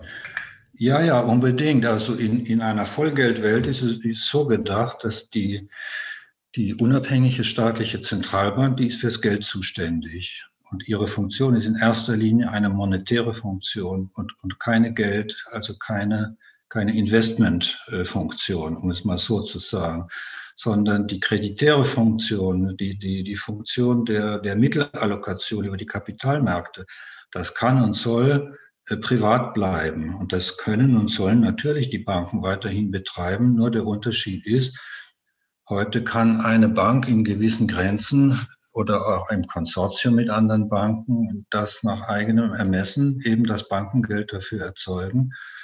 Während in einem Vollgeldsystem, wenn es ein reines Vollgeldsystem wäre, dann müsste das voll durchfinanziert sein. Nicht? Und das ist die Frage, das ist eigentlich aber gar nicht so ein großes Problem, weil in dem Moment, wo Sie Giralgeld in Vollgeld umwandeln, dann ist ja auch das Geld im Rückfluss zu den Banken. Nicht? Zum Beispiel durch Zinszahlungen, die Tilgung von Krediten äh, oder die Auszahlung von Wertpapieren, die Banken halten, also wenn Anleihen fällig werden. Das Geld, das den, den Banken als Forderungsinhabern, als Gläubigern dann zufließt, das ist ja dann auch Vollgeld und zwar in, in hohem Maße, dass sie wiederum für die Vollgeldfinanzierung neuer Kredite und Finanzierungen verwenden können. Also von daher, ich sehe da gar kein Problem. Man, man glaubt dann immer, die Banken müssten da in eine Geldknappheit gerade ganz im Gegenteil. Wir, wir haben doch heute völlig frei erzeugbares Zeichengeld beziehungsweise Fiatgeld. Die Aufgabe der Zentralbank ist dann im Übrigen genauso wie heute grundsätzlich auch, sie muss die Wirtschaft in, in gutem, ausreichendem Maße mit Geld versorgen. Also Geldknappheit kann in einem Vollgeldsystem gar nicht entstehen. Die Frage ist, ob zeitweilig die Leute ihr Geld eher festhalten als ausgeben. Nicht? Also das gilt dann auch für die Finanzinstitute ob sie eben äh, sehr, sehr locker mit Finanzierungen sind oder wenn die Stimmung nicht so gut ist, dann eben das Geld eher zurückhalten und nicht so freizügig äh, Kredite finanzieren. Das sind Dinge, die sich eigentlich, äh, soll ich sagen, monetäre, über monetäre Fragen ja weit hinausgehen. Das sind Fragen der Realwirtschafts- und Finanzzyklen. Die kann Geldpolitik beeinflussen, aber nicht wirklich steuern. Und das soll sie auch nicht, denn eine Zentralbank äh, soll, soll sozusagen nicht eine, eine zentrale Wirtschaftsplanbehörde sein oder etwas. Die Zentralbank soll, soll, ist fürs Geld zuständig, sie soll in ausreichendem Maße dafür sorgen, dass äh, Geld vorhanden ist, beziehungsweise sie ist auch dafür zuständig, eben, dass äh, dass äh, die Geldmenge fortlaufend readjustiert wird, nicht? Also mit ihren verschiedenen Zielen, die sie hat, äh, Preisstabilität, Außenwert der Währung äh, und ähnliche Dinge und ähnliche Dinge mehr. Und da muss man schon sagen, wenn heute ist eben, wie, gesagt, die, die, die Möglichkeit der konventionellen Geldpolitik funktionieren nicht mehr. Aber wenn Sie ein System haben, in dem das Vollgeld der Zentralbanken wieder eine große Rolle spielt und dann zu dem Punkt kommt, wo dieses Geld systemdominant sein würde, dann hat natürlich die Geldpolitik einen vielfach größeren so Transmissionshebel. Heute fehlt es an dem Transmissionshebel. Die Zentralbank kann Zinsen nur auf ihr eigenes Geld erheben, nicht, nicht auf äh, die Kreditvergaben anderer Institute. Wenn sie aber eine sehr große Menge an Vollgeld in Umlauf haben, dann haben sie einen unmittelbar wirkenden Transmissionshebel. Und dann ist auch die Geldpolitik wieder sehr wirksam und kann eben flexibel, kann dann die Zentralbank äh, eine etwas lockere oder die, die Zügel auch mal straffer anziehen und dann wieder lockerer lassen und die, großzügig die Geldmenge erweitern, je nachdem. Das würde wieder funktionieren, so wie man sich Geldpolitik eigentlich vorstellt, wie es heute aber nicht mehr funktioniert, weil andere Instanzen und nicht die Zentralbank über die Geldmengenentwicklung bestimmen. Ja.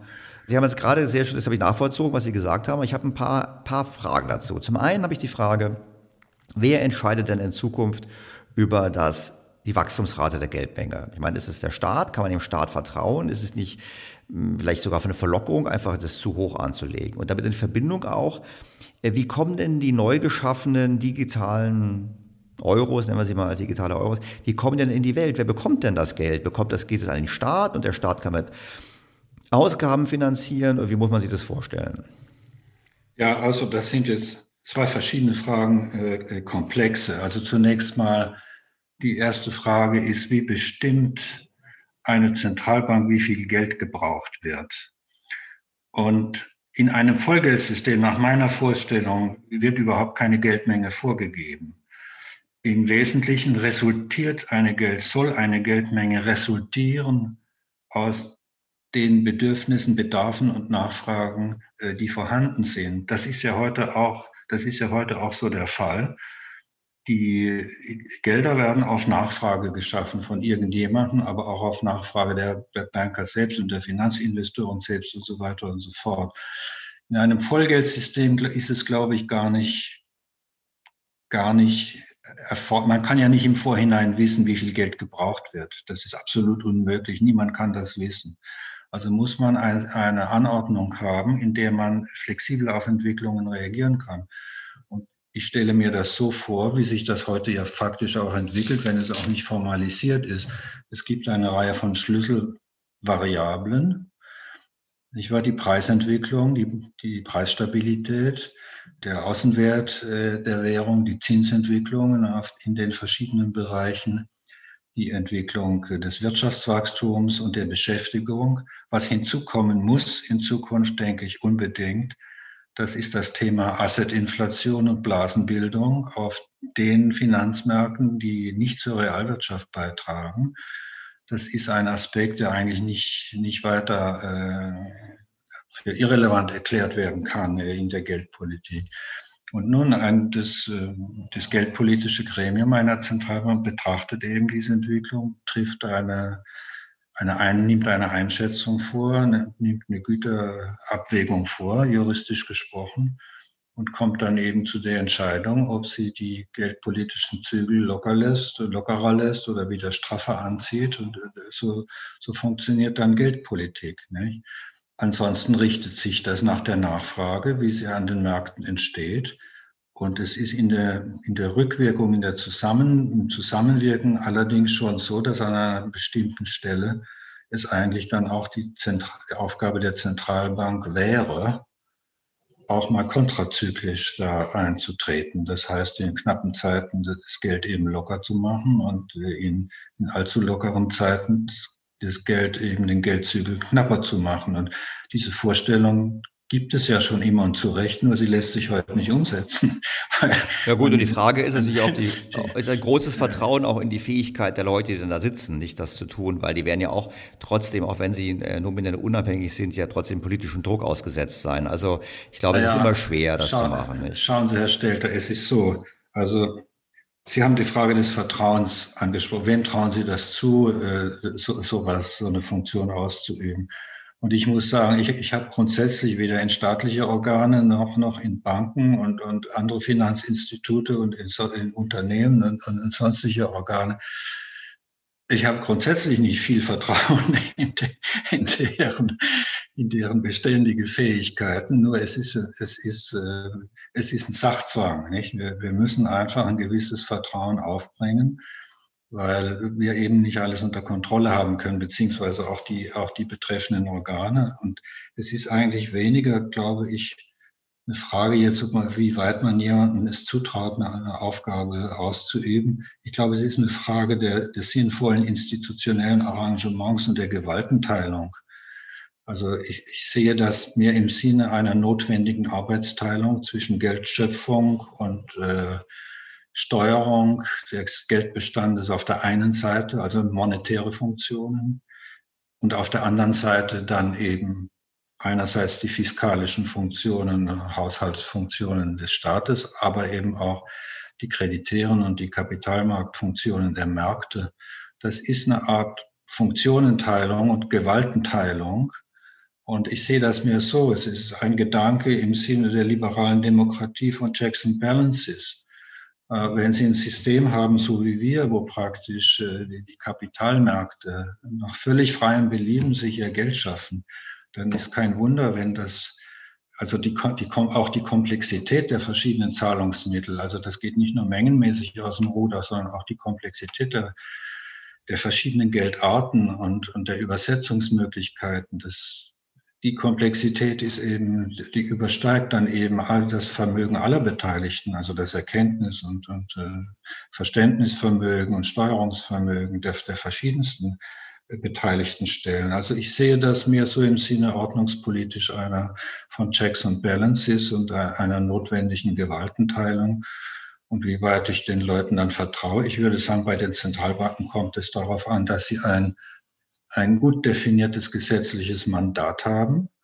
Das ist heute eigentlich noch nicht so ganz äh, elaboriert. Es ist ein bisschen erst ein bisschen in, in Anfängen dass sie aber aufgrund dieses gesetzlichen Mandats in der Tat unabhängig äh, handeln können. Also unabhängig heißt zum einen unabhängig von Weisungen der Regierungen und des Parlaments, zwar auf gesetzlicher Grundlage, aber unabhängig von Weisungen, so wie die Gerichte. Zum anderen aber auch, das ist ein großes Problem heute, die Zentralbanken müssen auch unabhängig sein von partikularen Interessen von, von Finanzinstituten und Finanzmärkten. Das ist heute nicht der Fall, denn zwischen Zentralbank und Banken, gerade in den letzten Jahrzehnten, im letzten Jahrhundert, das ist ja ein, beinahe würde ich sagen, ein inniglich verwobenes äh, gemeinsames System geworden. Die, die Banken können gar nicht unabhängig von den Banken Geldpolitik betreiben, weil mhm. die Banken praktisch sachzwanghaft der Zentralbank äh, die jeweiligen Akkommodationsschritte für die Banken ja vorgeben. Nicht? Und, und das wenn Sie ein Vollgeldsystem haben, in dem die monetären, die kreditären, die fiskalischen Funktionen besser getrennt sind, unabhängiger voneinander, schon aufeinander abgestimmt, aber doch äh, entscheidungsweise getrennt äh, voneinander sind, dann wird auch sich wieder eine größere Entflechtung zwischen Zentralbank äh, und Bankensektor einstellen, so wie das früher auch schon mal gewesen ist.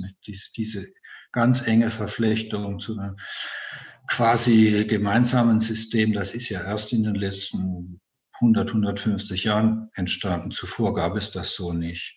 Und das ist eigentlich etwas, was man natürlich mit modernen Geldformen, was es eigentlich wieder zu erreichen sollte. Und es geht ja also nicht, also diese Frage immer Markt und Staat, das, das ist einerseits eine berechtigte Frage, man muss einfach sehen, dass aber die, das Geldsystem, die Wirtschaft, die Märkte, das hat ja gewisse staatsrechtliche und privatrechtliche Voraussetzungen. Also Staat und Markt, das sind, man hat die gerne im Zuge der äh, Kapitalismus-Kommunismus-Konfrontation eben als ja, einander ausschließende oder wie auch immer Dinge betrachtet. in Wahrheit sind das äh, komplementäre Teile eines Gesamtsystems. Nicht? Staat und Markt müssen und können sehr gut einander ergänzen. Und äh, was also die Frage der, der Kontrolle über das Geld betrifft, gut, das ist ein anhaltender Konflikt. Ich befinde mich da auf der Seite derjenigen, die sagen, es, die Währungshoheit, die Geldhoheit eines Staates, das ist eben eine, das ist eine Prärogative von Verfassungsrang, ist es immer gewesen und das hat seine guten Gründe. Und letzten Endes wird es, ist es dann so, dass praktisch Privatgelder, die ja auch, Gelder kommen, also Geld- und Finanzsysteme kommen in Krisen. Und das zeigt sich eben, äh, jemand muss dann das, das System stützen können. Das muss eine starke Gewalt sein. Das ist in der Regel die Staatsgewalt. Oder, lassen Sie mich das noch sagen, das kann alternativ auch eine große korporative Finanzmacht sein, grundsätzlich privater Natur. Aber ich weiß nicht, ob man bei diesen großen Korporationen noch von Privatwirtschaft äh, reden kann. Und das sind die eigentlichen Zukunftsfragen, auf die wir vielleicht auch noch kommen. Na, ich möchte vielleicht mal ganz kurz die Frage von vorne, die ich, die ich hatte sie ja da unterbrochen, insofern war es mein Fehler, dass ich Ihnen nicht die Chance gegeben habe, die Frage zu beantworten. Also, wir haben das Folgesystem. Das Geld wächst, die Geldmenge wächst jedes Jahr um einen bestimmten von der Zentralbank unabhängig festgesetzten Prozentsatz. Wer bekommt das Geld, das neue? Naja, also das kann man so machen. Die Währungshoheit und die Geldhoheit beinhaltet an und für sich oder hat schon einmal beinhaltet, dass das Geld durch Staatsausgaben in Umlauf kommt. Und ich denke, das kann man ruhig in gewissem Umfang, sollte man auch so handhaben. De facto ist das heute bereits der Fall auf indirektem Weg, auch in der EU, wo es ja durch Artikel 123 äh, Lissabon-Vertrag verboten ist. Die Amerikaner und die Japaner machen das seit vielen, vielen Jahrzehnten schon auch schon teils äh, vor dem Zweiten Weltkrieg, in dem die Zentralbank am offenen Markt Staatsanleihen ankauft. Das ist praktisch eine Monetisierung von Staatsschulden, das ist eine indirekte Finanzierung von Staatsausgaben. Nachträglich zwar, aber dennoch. Und das ist im Grunde genommen eine verkappte oder eine indirekte Form von Staatsfinanzierung. Und da wird ideologisch viel Pruhaha darum gemacht, aber das wird gemacht, Punkt. Also im Prinzip ist, ist, es, ist es modern, sogenannte Modern Monetary Theory, die ja auch im Prinzip auch sagt, dass die Staatsschulden, wie, durch, wie jeder Verschuldungsakt im Prinzip das Zentralbankgeld selbst schafft. Ob nun über einen Umweg über das Bankensystem oder ja. nicht. Ich meine, würden Sie dem dann auch zustimmen und sagen, letztlich ist nee. es ja Ah, nein, nee, okay. Würde ich nicht, aber lassen Sie, lassen Sie uns auf die äh, Modern Money Theory vielleicht gleich nochmal kommen. Zuerst möchte ich Ihre Frage beantworten, wie kommt das Geld in Umlauf? Also praktisch ein Teil neu zu schaffenden Geldes kann durchaus als sogenannte originäre Seniorage, als Geldschöpfungsgewinn der Staatskasse zur Verfügung gestellt werden. Nicht nach Belieben, schon gar nicht nach Belieben des Finanzministers, sondern nach geldpolitischen Erwägungen der Zentralbank. Der andere Teil kann und soll wie bisher eben durch Zentralbankkredite an Banken und vielleicht auch andere Finanzinstitute auf deren Nachfrage hin eben äh, zu bestimmten Konditionen äh, in Umlauf kommen.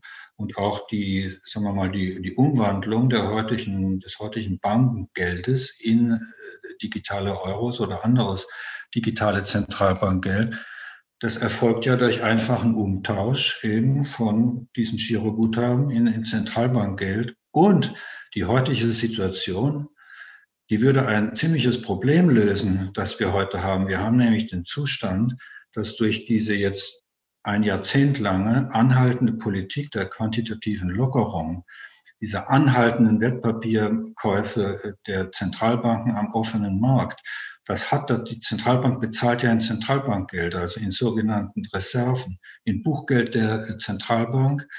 Und diese Mittel landen bei den Banken. Die Banken stellen dafür ihren Nichtbankenkunden Girogutschriften aus, aber das Zentralbankgeld selbst das ist Buchgeld der Banken bei der Zentralbank in einer Größenordnung, die heute tatsächlich über 40 Prozent der Giralgeldbestände entspricht. Die Banken wissen gar nicht, wohin mit dem Geld, können damit im Grunde nichts anfangen.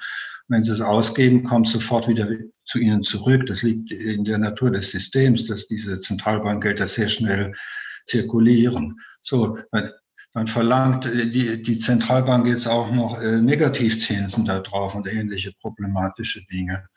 Man kann ganz einfach den digitalen Euro einführen, indem man diese immens überzähligen Zentralbankreserven der Banken, nicht, die kann man einfach benutzen, die wir als zur Umtausch von Giroguthaben in digitale Euros.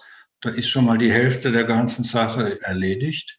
Das Problem dieser immensen Geldüberhänge ist, äh, hat sich erledigt und eventuelle Finanzierungssorgen äh, der Banken oder überhaupt anderer Finanzleute, ja, wie kann denn diese Umstellung vonstatten gehen? Das ist, dies ist erstmal zur Hälfte des gesamten Problems wäre das bereits bearbeitet, ohne zusätzlichen Finanzierungsaufwand. Also das wären Möglichkeiten, digitale Euros ziemlich geräuschlos erstmal äh, in Umlauf zu bekommen und zum anderen eben dann durch eine Mischung aus äh, wie bisher Zentralbankkredit an Finanzinstitute und zum anderen doch auch eben originäre Seniorage, Geldschöpfungsgewinn direkt an die Staatskasse. Ja, äh, die Frage der Modern Money. Äh, ich wollte gerade sagen, da müssen wir drauf ja. eingehen, weil die MMT haben wir jetzt im Podcast diverse Male diskutiert. Es gibt die Befürworter, die sagen, es ist im Prinzip sowieso schon was passiert. Also ich muss zugeben, so von der Buchhaltung her leuchtet es mir ein, weil Staatsschulden sind letztlich hinter, glaube ich, Zentralbankgeld. In der Tat, so von der Buchführung, zumindest habe ich es so verstanden, leuchtet es mir ein. Ich sehe eher die Probleme bezüglich der Begrenzung und des Instrumentes, was im Prinzip aufruft, eigentlich zu einer fast grenzenlosen ähm, Staatsverschuldung, ja. solange sie nicht inflationär wirkt. Aber Sie hatten ihr, Ihre Kritik wirkte fast so, als würden Sie sagen, Moment mal die Theorie oder die, ja, wenn wir es ob Theorie nennen wollen, aber dann nehmen wir es mal Theorie, weil Sie selber nennen Sie das Theorie, dass die eigentlich gar nicht richtig so zutrifft. Ja, also ich finde, die Modern Money Theorie ist eine Theorie, aber sie ist ziemlich problematisch, äh, Amalgam äh, etwas problematischer Dinge. Also es gibt da gewisse Gemeinsamkeiten. Also was Vollgeldunterstützer und die Modern Monetary gemeinsam haben, das ist etwa die Einsicht, dass ein souveräner Staat mit einer eigenen Währung und einer eigenen Zentralbank braucht eigentlich niemals illiquide zu werden, weil die Zentralbank selbst als originäre Schöpferin des jeweiligen Geldes in einer bestimmten Währung, die kann nicht illiquide werden weil sie ja die originäre Schöpferin dieses Geldes ist und von daher braucht dann im Grunde genommen auch die Staatskasse nicht illiquide zu werden, wenn, wenn es Wege gibt, wie Zentralbankgeld eben auf die Transaktionskonten oder als digitales Geld eben äh, zu den Finanzministerien fließen kann. Das ist eine, eine Feststellung, die sachlich einfach zutreffend ist und gerade die Amerikaner verfahren schon seit 70, 80, 90 Jahren eben äh, nach diesem Modell. Andererseits ist es so, dass, das wäre dann meine Kritik eben an, an der Modern Money Theorie. Die Modern Money Theorie tut so, als sei Staatsverschuldung Geldschöpfung. Also die Behauptung wird in den Raum gestellt, indem der Staat Geld ausgibt, aufgrund von Geldaufnahme, also durch schuldenfinanziertes Geld ausgibt, das ist Geldschöpfung. Und das kann man so nicht sagen, denn der Staat muss sich ja erstmal verschulden. Und es ist ja nicht, dass er sich direkt bei der Zentralbank verschuldet. Noch heute, nach zehn Jahren quantitativer Lockerung, haben ja die Zentralbanken nur ein Viertel bis die Hälfte der Staatsschulden in, ihrem, in ihrer Bilanz. Und wo befindet sich die andere Hälfte und die anderen drei Viertel? Und das ist bei Banken und bei, bei Nichtbanken, Finanzinstituten, bei Fonds und Versicherungen und so weiter und so fort. Und das ist das Problem. Es wird so getan, als hätten wir heute schon sozusagen eine, eine Art Vollgeldsystem, ein souveränes äh, Währungs, ein souveränes Währungsregime, wo die staatlichen Institutionen sozusagen im Paso Doble von Regierung und Zentralbank das Geld schöpfen. Ausgeblendet wird dabei komplett die Geldschöpfung auf zweiter, dritter Stufe, das ist die Geldschöpfung der Banken die heute dominierende, das heute dominierende Bankengeld. Es werden auch ausgeblendet äh, die Geldmarktfonds, die in noch sehr viel größerem Maße als Zahlungsmittel zirkulieren heute. Ausgeblendet wird das ganze Thema der aufsteigenden Kryptowährungen, insbesondere der Stablecoins. Das wird von der Modern Money Theorie einfach äh, unterschlagen und äh, daher auch für meine Begriffe konfuse Behauptungen eigentlich sei Steuerzahlen, Steuerzahlungen seien nicht nötig. Denn wenn der Staat Geld ausgibt, erzeugt er damit Geld und er braucht keine Steuern. Und die Steuern müssen nur bezahlt werden, damit es keine Inflation gibt und das Geld an den Staat zurückfließt. Das scheint mir ziemlich abstrus frei herausgesagt. Zumal es ja so ist, die Staatskasse ist keine Bank. Wenn ich äh, meiner Bank Chiralgeld zurückbezahle, dann wird dieses Geld gelöscht. Aber wenn ich Steuern an die Staatskasse bezahle, dieses Geld wird nicht gelöscht, es bleibt in Umlauf. Nicht? Das zirkuliert weiter. Das sind Dinge, die einfach auch ungereimt haben anderer Art. Und ich selbst würde die Sache so weit zuspitzen, äh, das meiste an dieser Modern Money Theorie, das, das ist letzten Endes für meine Begriffe, tut mir leid zu sagen, so eine Art ökonomischer Surrealismus. Hm. Ich würde gerne zum Abschluss noch eine Frage stellen. Wenn ich die nicht stelle, dann werden, werde ich wieder Zuschriften bekommen, weil wahrscheinlich einige Hörer sagen werden, hm, soll ich mich auf diese Welt freuen? Ich habe dann digitales Zentralbankgeld, ich habe dann Token in meiner Wallet statt dem Bargeld. Ich habe sichereres Geld, als mein Geld jetzt auf dem Bankkonto ist, weil es eben der Zentralbank gesichert ist. Auf der anderen Seite weiß dann der Staat alles über mich. Ich meine, das ist dieses Thema, wenn ich nicht mehr mit Bargeld zahlen kann, dann kann ich nicht mal irgendwie mal Geld ausgeben, ohne dass es jeder mitbekommt. Der Staat, die Notenbank könnte, das haben Sie auch so ein bisschen angedeutet, natürlich auch viel leichter Negativzinsen durchsetzen. Man könnte ja im Prinzip dann auch Negativzinsen auf meinen digitalen Token in meinem Wallet haben. Also ähm, was entgegnen Sie da? Ich meine, ist es eine berechtigte Sorge oder sagen Sie letztlich, wir können es eh nicht ändern, es kommt sowieso? Beides. Also ich würde sagen, das ist eine berechtigte Sorge, also im Sinne möglicher Dystopien, also äh, unguter Zukunftsvorstellungen. Es ist nicht speziell ein Problem des Geldes und der technischen Geldform. Es ist ein ganz generelles Problem. Im Zuge der, der modernen Informations- und Kommunikationstechnologien, der, der umfassenden Digitalisierung aller Lebensbereiche, haben wir diese Probleme, dass, also dass abgekürzt das große Bruderproblem, nicht? Nach Orwell 1984, Big, mhm. Big Brother is watching you. Und das Problem haben wir einfach, wir haben das heute schon. Nicht? Und das, das kommt nicht erst, wenn wir einen digitalen Euro einführen würden. Ich würde sogar sagen, im heutigen System des Banken- und Zentralbankenbuchgeldes ist an und für sich die Kontrollierbarkeit und die Nachverfolgbarkeit schon maximal gegeben. Nicht? Das hängt nur davon ab, wie weit das geht, hängt davon ab, ob wir in einem freiheitlich-demokratischen Rechtsstaat haben, der auch funktioniert oder könnte, oder ob wir ein autoritäres Regime haben, das also von diesen Möglichkeiten hemmungslosen Gebrauch, das ist ein Problem. Und man sollte man so weit wie möglich natürlich Vorkehrungen treffen. Ich sehe nur, dass das ist eben, das sind Fragen von Personen- und Datenschutz. Zum Teil, so viel ich weiß, ist es auch eine Frage der digitalen Geldform. Also es, äh, ich bin kein, bin kein Experte auf dem Gebiet und habe da mein Wissen aus zweiter und dritter Hand. Es gibt auch jenseits der Blockchains bereits Entwicklungen kryptografischer äh, äh Tokens, die sinngemäß gleich wie Bargeld äh, funktionieren, sodass äh, also auch auf diese Weise dann wieder, eine solche Möglichkeit heißt GNU-Taler. Das, äh, was das genau bedeutet, kann ich Ihnen nicht sagen, diese Abkürzung, aber das ist so ein quasi, das ist eigentlich ein digitales Bargeld, das direkt unter den jeweiligen Inhabern zirkuliert, ohne dass eine übergeordnete oder vermittelten eintretende Stelle kontrollieren kann, wie, was, wie genau jetzt wer, wer wem das Geld gibt und äh, was die betreffenden Inhaber mit dem Geld machen, also Privatsphäre in einem höheren Maße doch geschützt ist, als wie, wie das bei anderen technischen äh, Dingen der Fall ist. Nur man muss andererseits sehen, dann haben wir wieder die ganze Steuerbürokratie. Ne? Ich glaube nicht, dass die in Zukunft von alleine weniger wird. Und da muss ja gerade ein Unternehmen, muss ja über alle, muss ja ständig über alle Einnahmen und Ausgaben Buch führen. Nicht? Also schon da ist es ist ja schon auch mit dem Bargeld, das wird ja heute etwas idealisiert. Ich muss ja, ich muss ja heute immer belegen, woher habe ich mein Bargeld. Wenn ich irgendwo Bargeld abhebe, ist genau nachvollziehbar. Da muss ich Rede und Antwort stehen, wofür hast du das Geld ausgegeben? Da musst du belegen, wo ist der Beleg? Also das, das hat das Problem haben wir heute schon und ich glaube, es hängt nicht in erster Linie von der Geldform ab, wie sich das weiterentwickelt.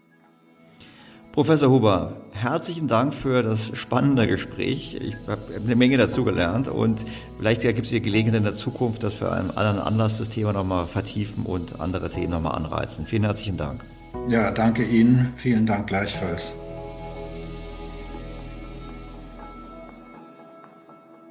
Kommen wir zum Fazit. Also ich teile bekanntlich die Kritik von Professor Huber am heutigen System.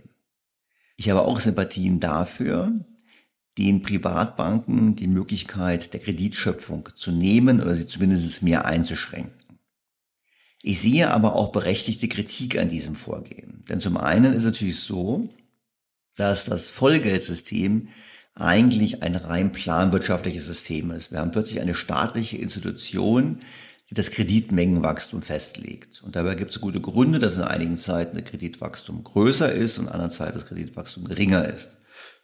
Und die Steuerung der Geldmenge von so einer unabhängigen Behörde, würde ich mal sagen, unabhängig Anführungsstrichen, wir wissen alle, die Notenbanken sind wahrscheinlich heute auch schon nicht mehr unabhängig, einfach weil sie gefangen sind in den Folgen ihrer eigenen Politik. Da würde man die Frage aufwerfen, naja, also wir haben heute die US-Notenbank, wir haben die EZB, die irgendwelche Geldmengen planen und das ist ja auch nicht so richtig erfolgreich gewesen. Und deshalb kann man natürlich schon sagen, das sagen auch Kritiker an den Überlegungen von Vollgeld, dass wie bei jedem planwirtschaftlichen System absehbar ist, dass es zu erheblichen Verwerfungen führen kann. Einfach deshalb, weil das marktwirtschaftliche System viel flexibler ist. Weil keine zentrale Planungsbehörde wird je in der Lage sein, die Milliarden von Informationen und Preissignalen der wiederum Milliarden von Marktteilnehmern richtig zu erfassen und zu verarbeiten. Und da gibt es zwar sozusagen Anführungsstrichen Optimisten, die sagen, naja, in Zukunft mit künstlicher Intelligenz und mit Big Data können wir das dann doch machen, aber letztlich geht es dann nur so, wenn wirklich alle sozusagen erfasst sind und jeder Einzelne quasi immer, alle Transaktionen jedes Einzelnen wirklich für den Staat sichtbar sind. Unser heutiges Geld- und Finanzsystem ist zweifellos ein komplexes System. Und wir wissen, solche komplexen Systeme sind einer erfolgreichen planerischen Kontrolle vollkommen unzugänglich. Die Misserfolge der zentralen Geldplanwirtschaft, so können Kritiker sagen, sehen wir ja heute. Wir sehen ja heute die Blasen, wir sehen ja heute, was passiert, wenn Notenbanken intervenieren. Ja, ihre eigene Geldmenge ist nicht so relevant, aber Sie steuern ja eigentlich das Bankensystem und wir haben gesehen, dass es so nicht funktioniert. Und deshalb glaube ich eher, dass die Antwort wahrscheinlich daran liegen wird, zu sagen, wir müssen in der Tat auf simple Regeln kommen, wie zum Beispiel einfache Kapitalquoten für Banken, egal was sie machen.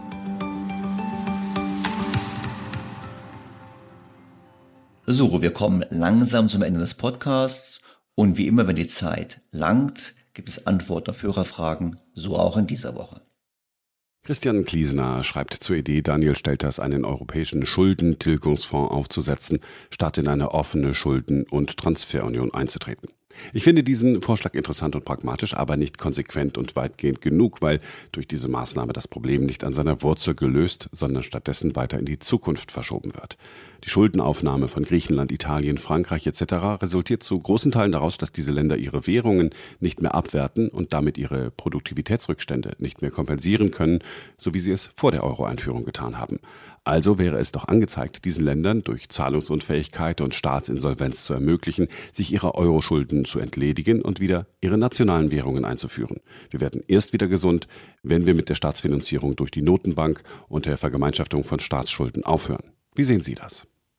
Es ist vollkommen richtig, dass ein Problem der Eurozone darin besteht, dass die Länder nicht mehr wie früher abwerten können und deshalb verlorene Wettbewerbsfähigkeit nur sehr schwer zurückgewinnen können.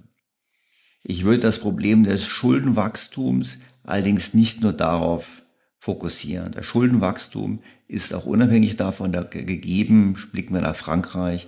Frankreich schreibt seit Jahren enorm hohe Schulden und Präsident Macron, der angetreten war, eigentlich um die Finanzen zu sanieren, hat genau das Gegenteil getan.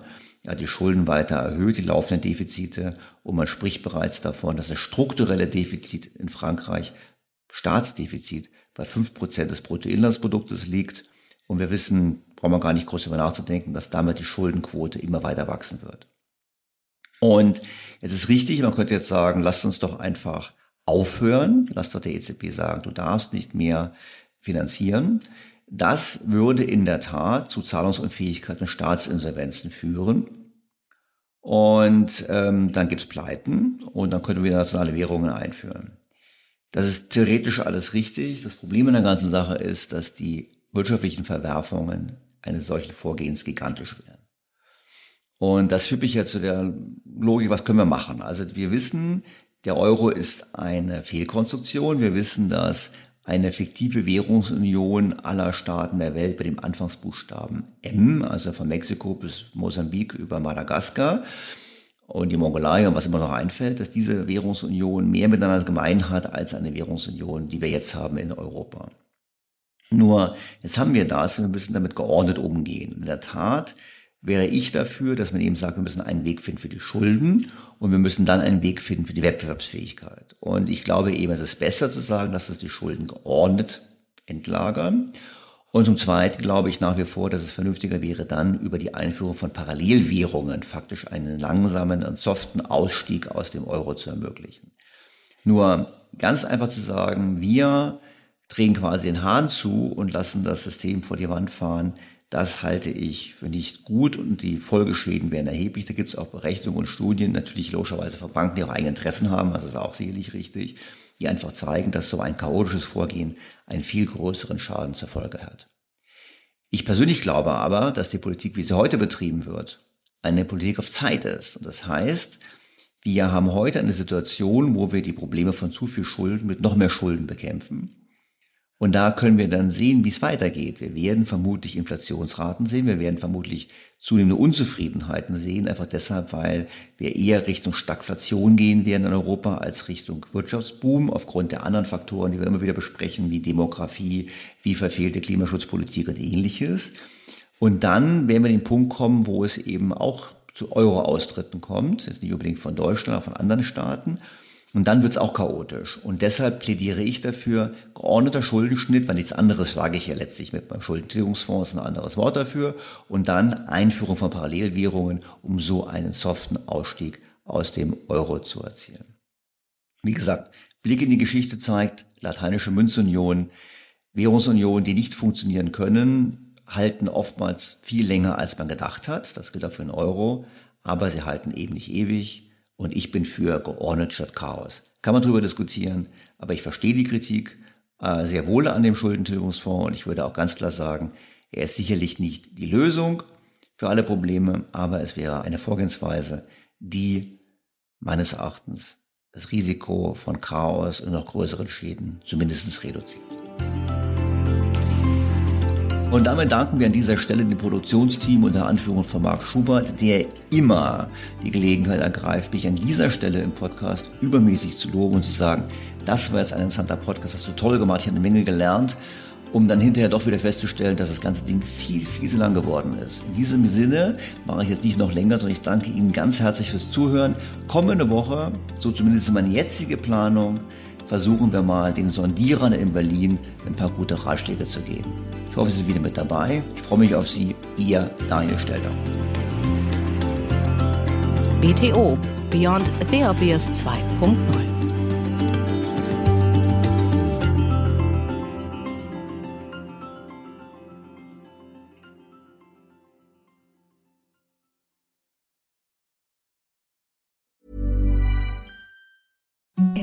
softest sheets you've ever felt. Now imagine them getting even softer over time. That's what you'll feel with Bowl and Branch's organic cotton sheets. In a recent customer survey, 96% replied that Bowl and Branch sheets get softer with every wash. Start getting your best night's sleep in these sheets that get softer and softer for years to come. Try their sheets with a 30-night guarantee. Plus, get 15% off your first order at bowlandbranch.com. Code BUTTERY. Exclusions apply. See site for details. Hey, it's Paige DeSorbo from Giggly Squad. High quality fashion without the price tag. Say hello to Quince. I'm snagging high-end essentials like cozy cashmere sweaters, sleek leather jackets, fine jewelry, and so much more. With Quince being 50 to 80% less than similar brands. And they partner with factories that prioritize safe, ethical, and responsible manufacturing. I love that. Luxury quality within reach. Go to quince.com slash style to get free shipping and 365 day returns on your next order.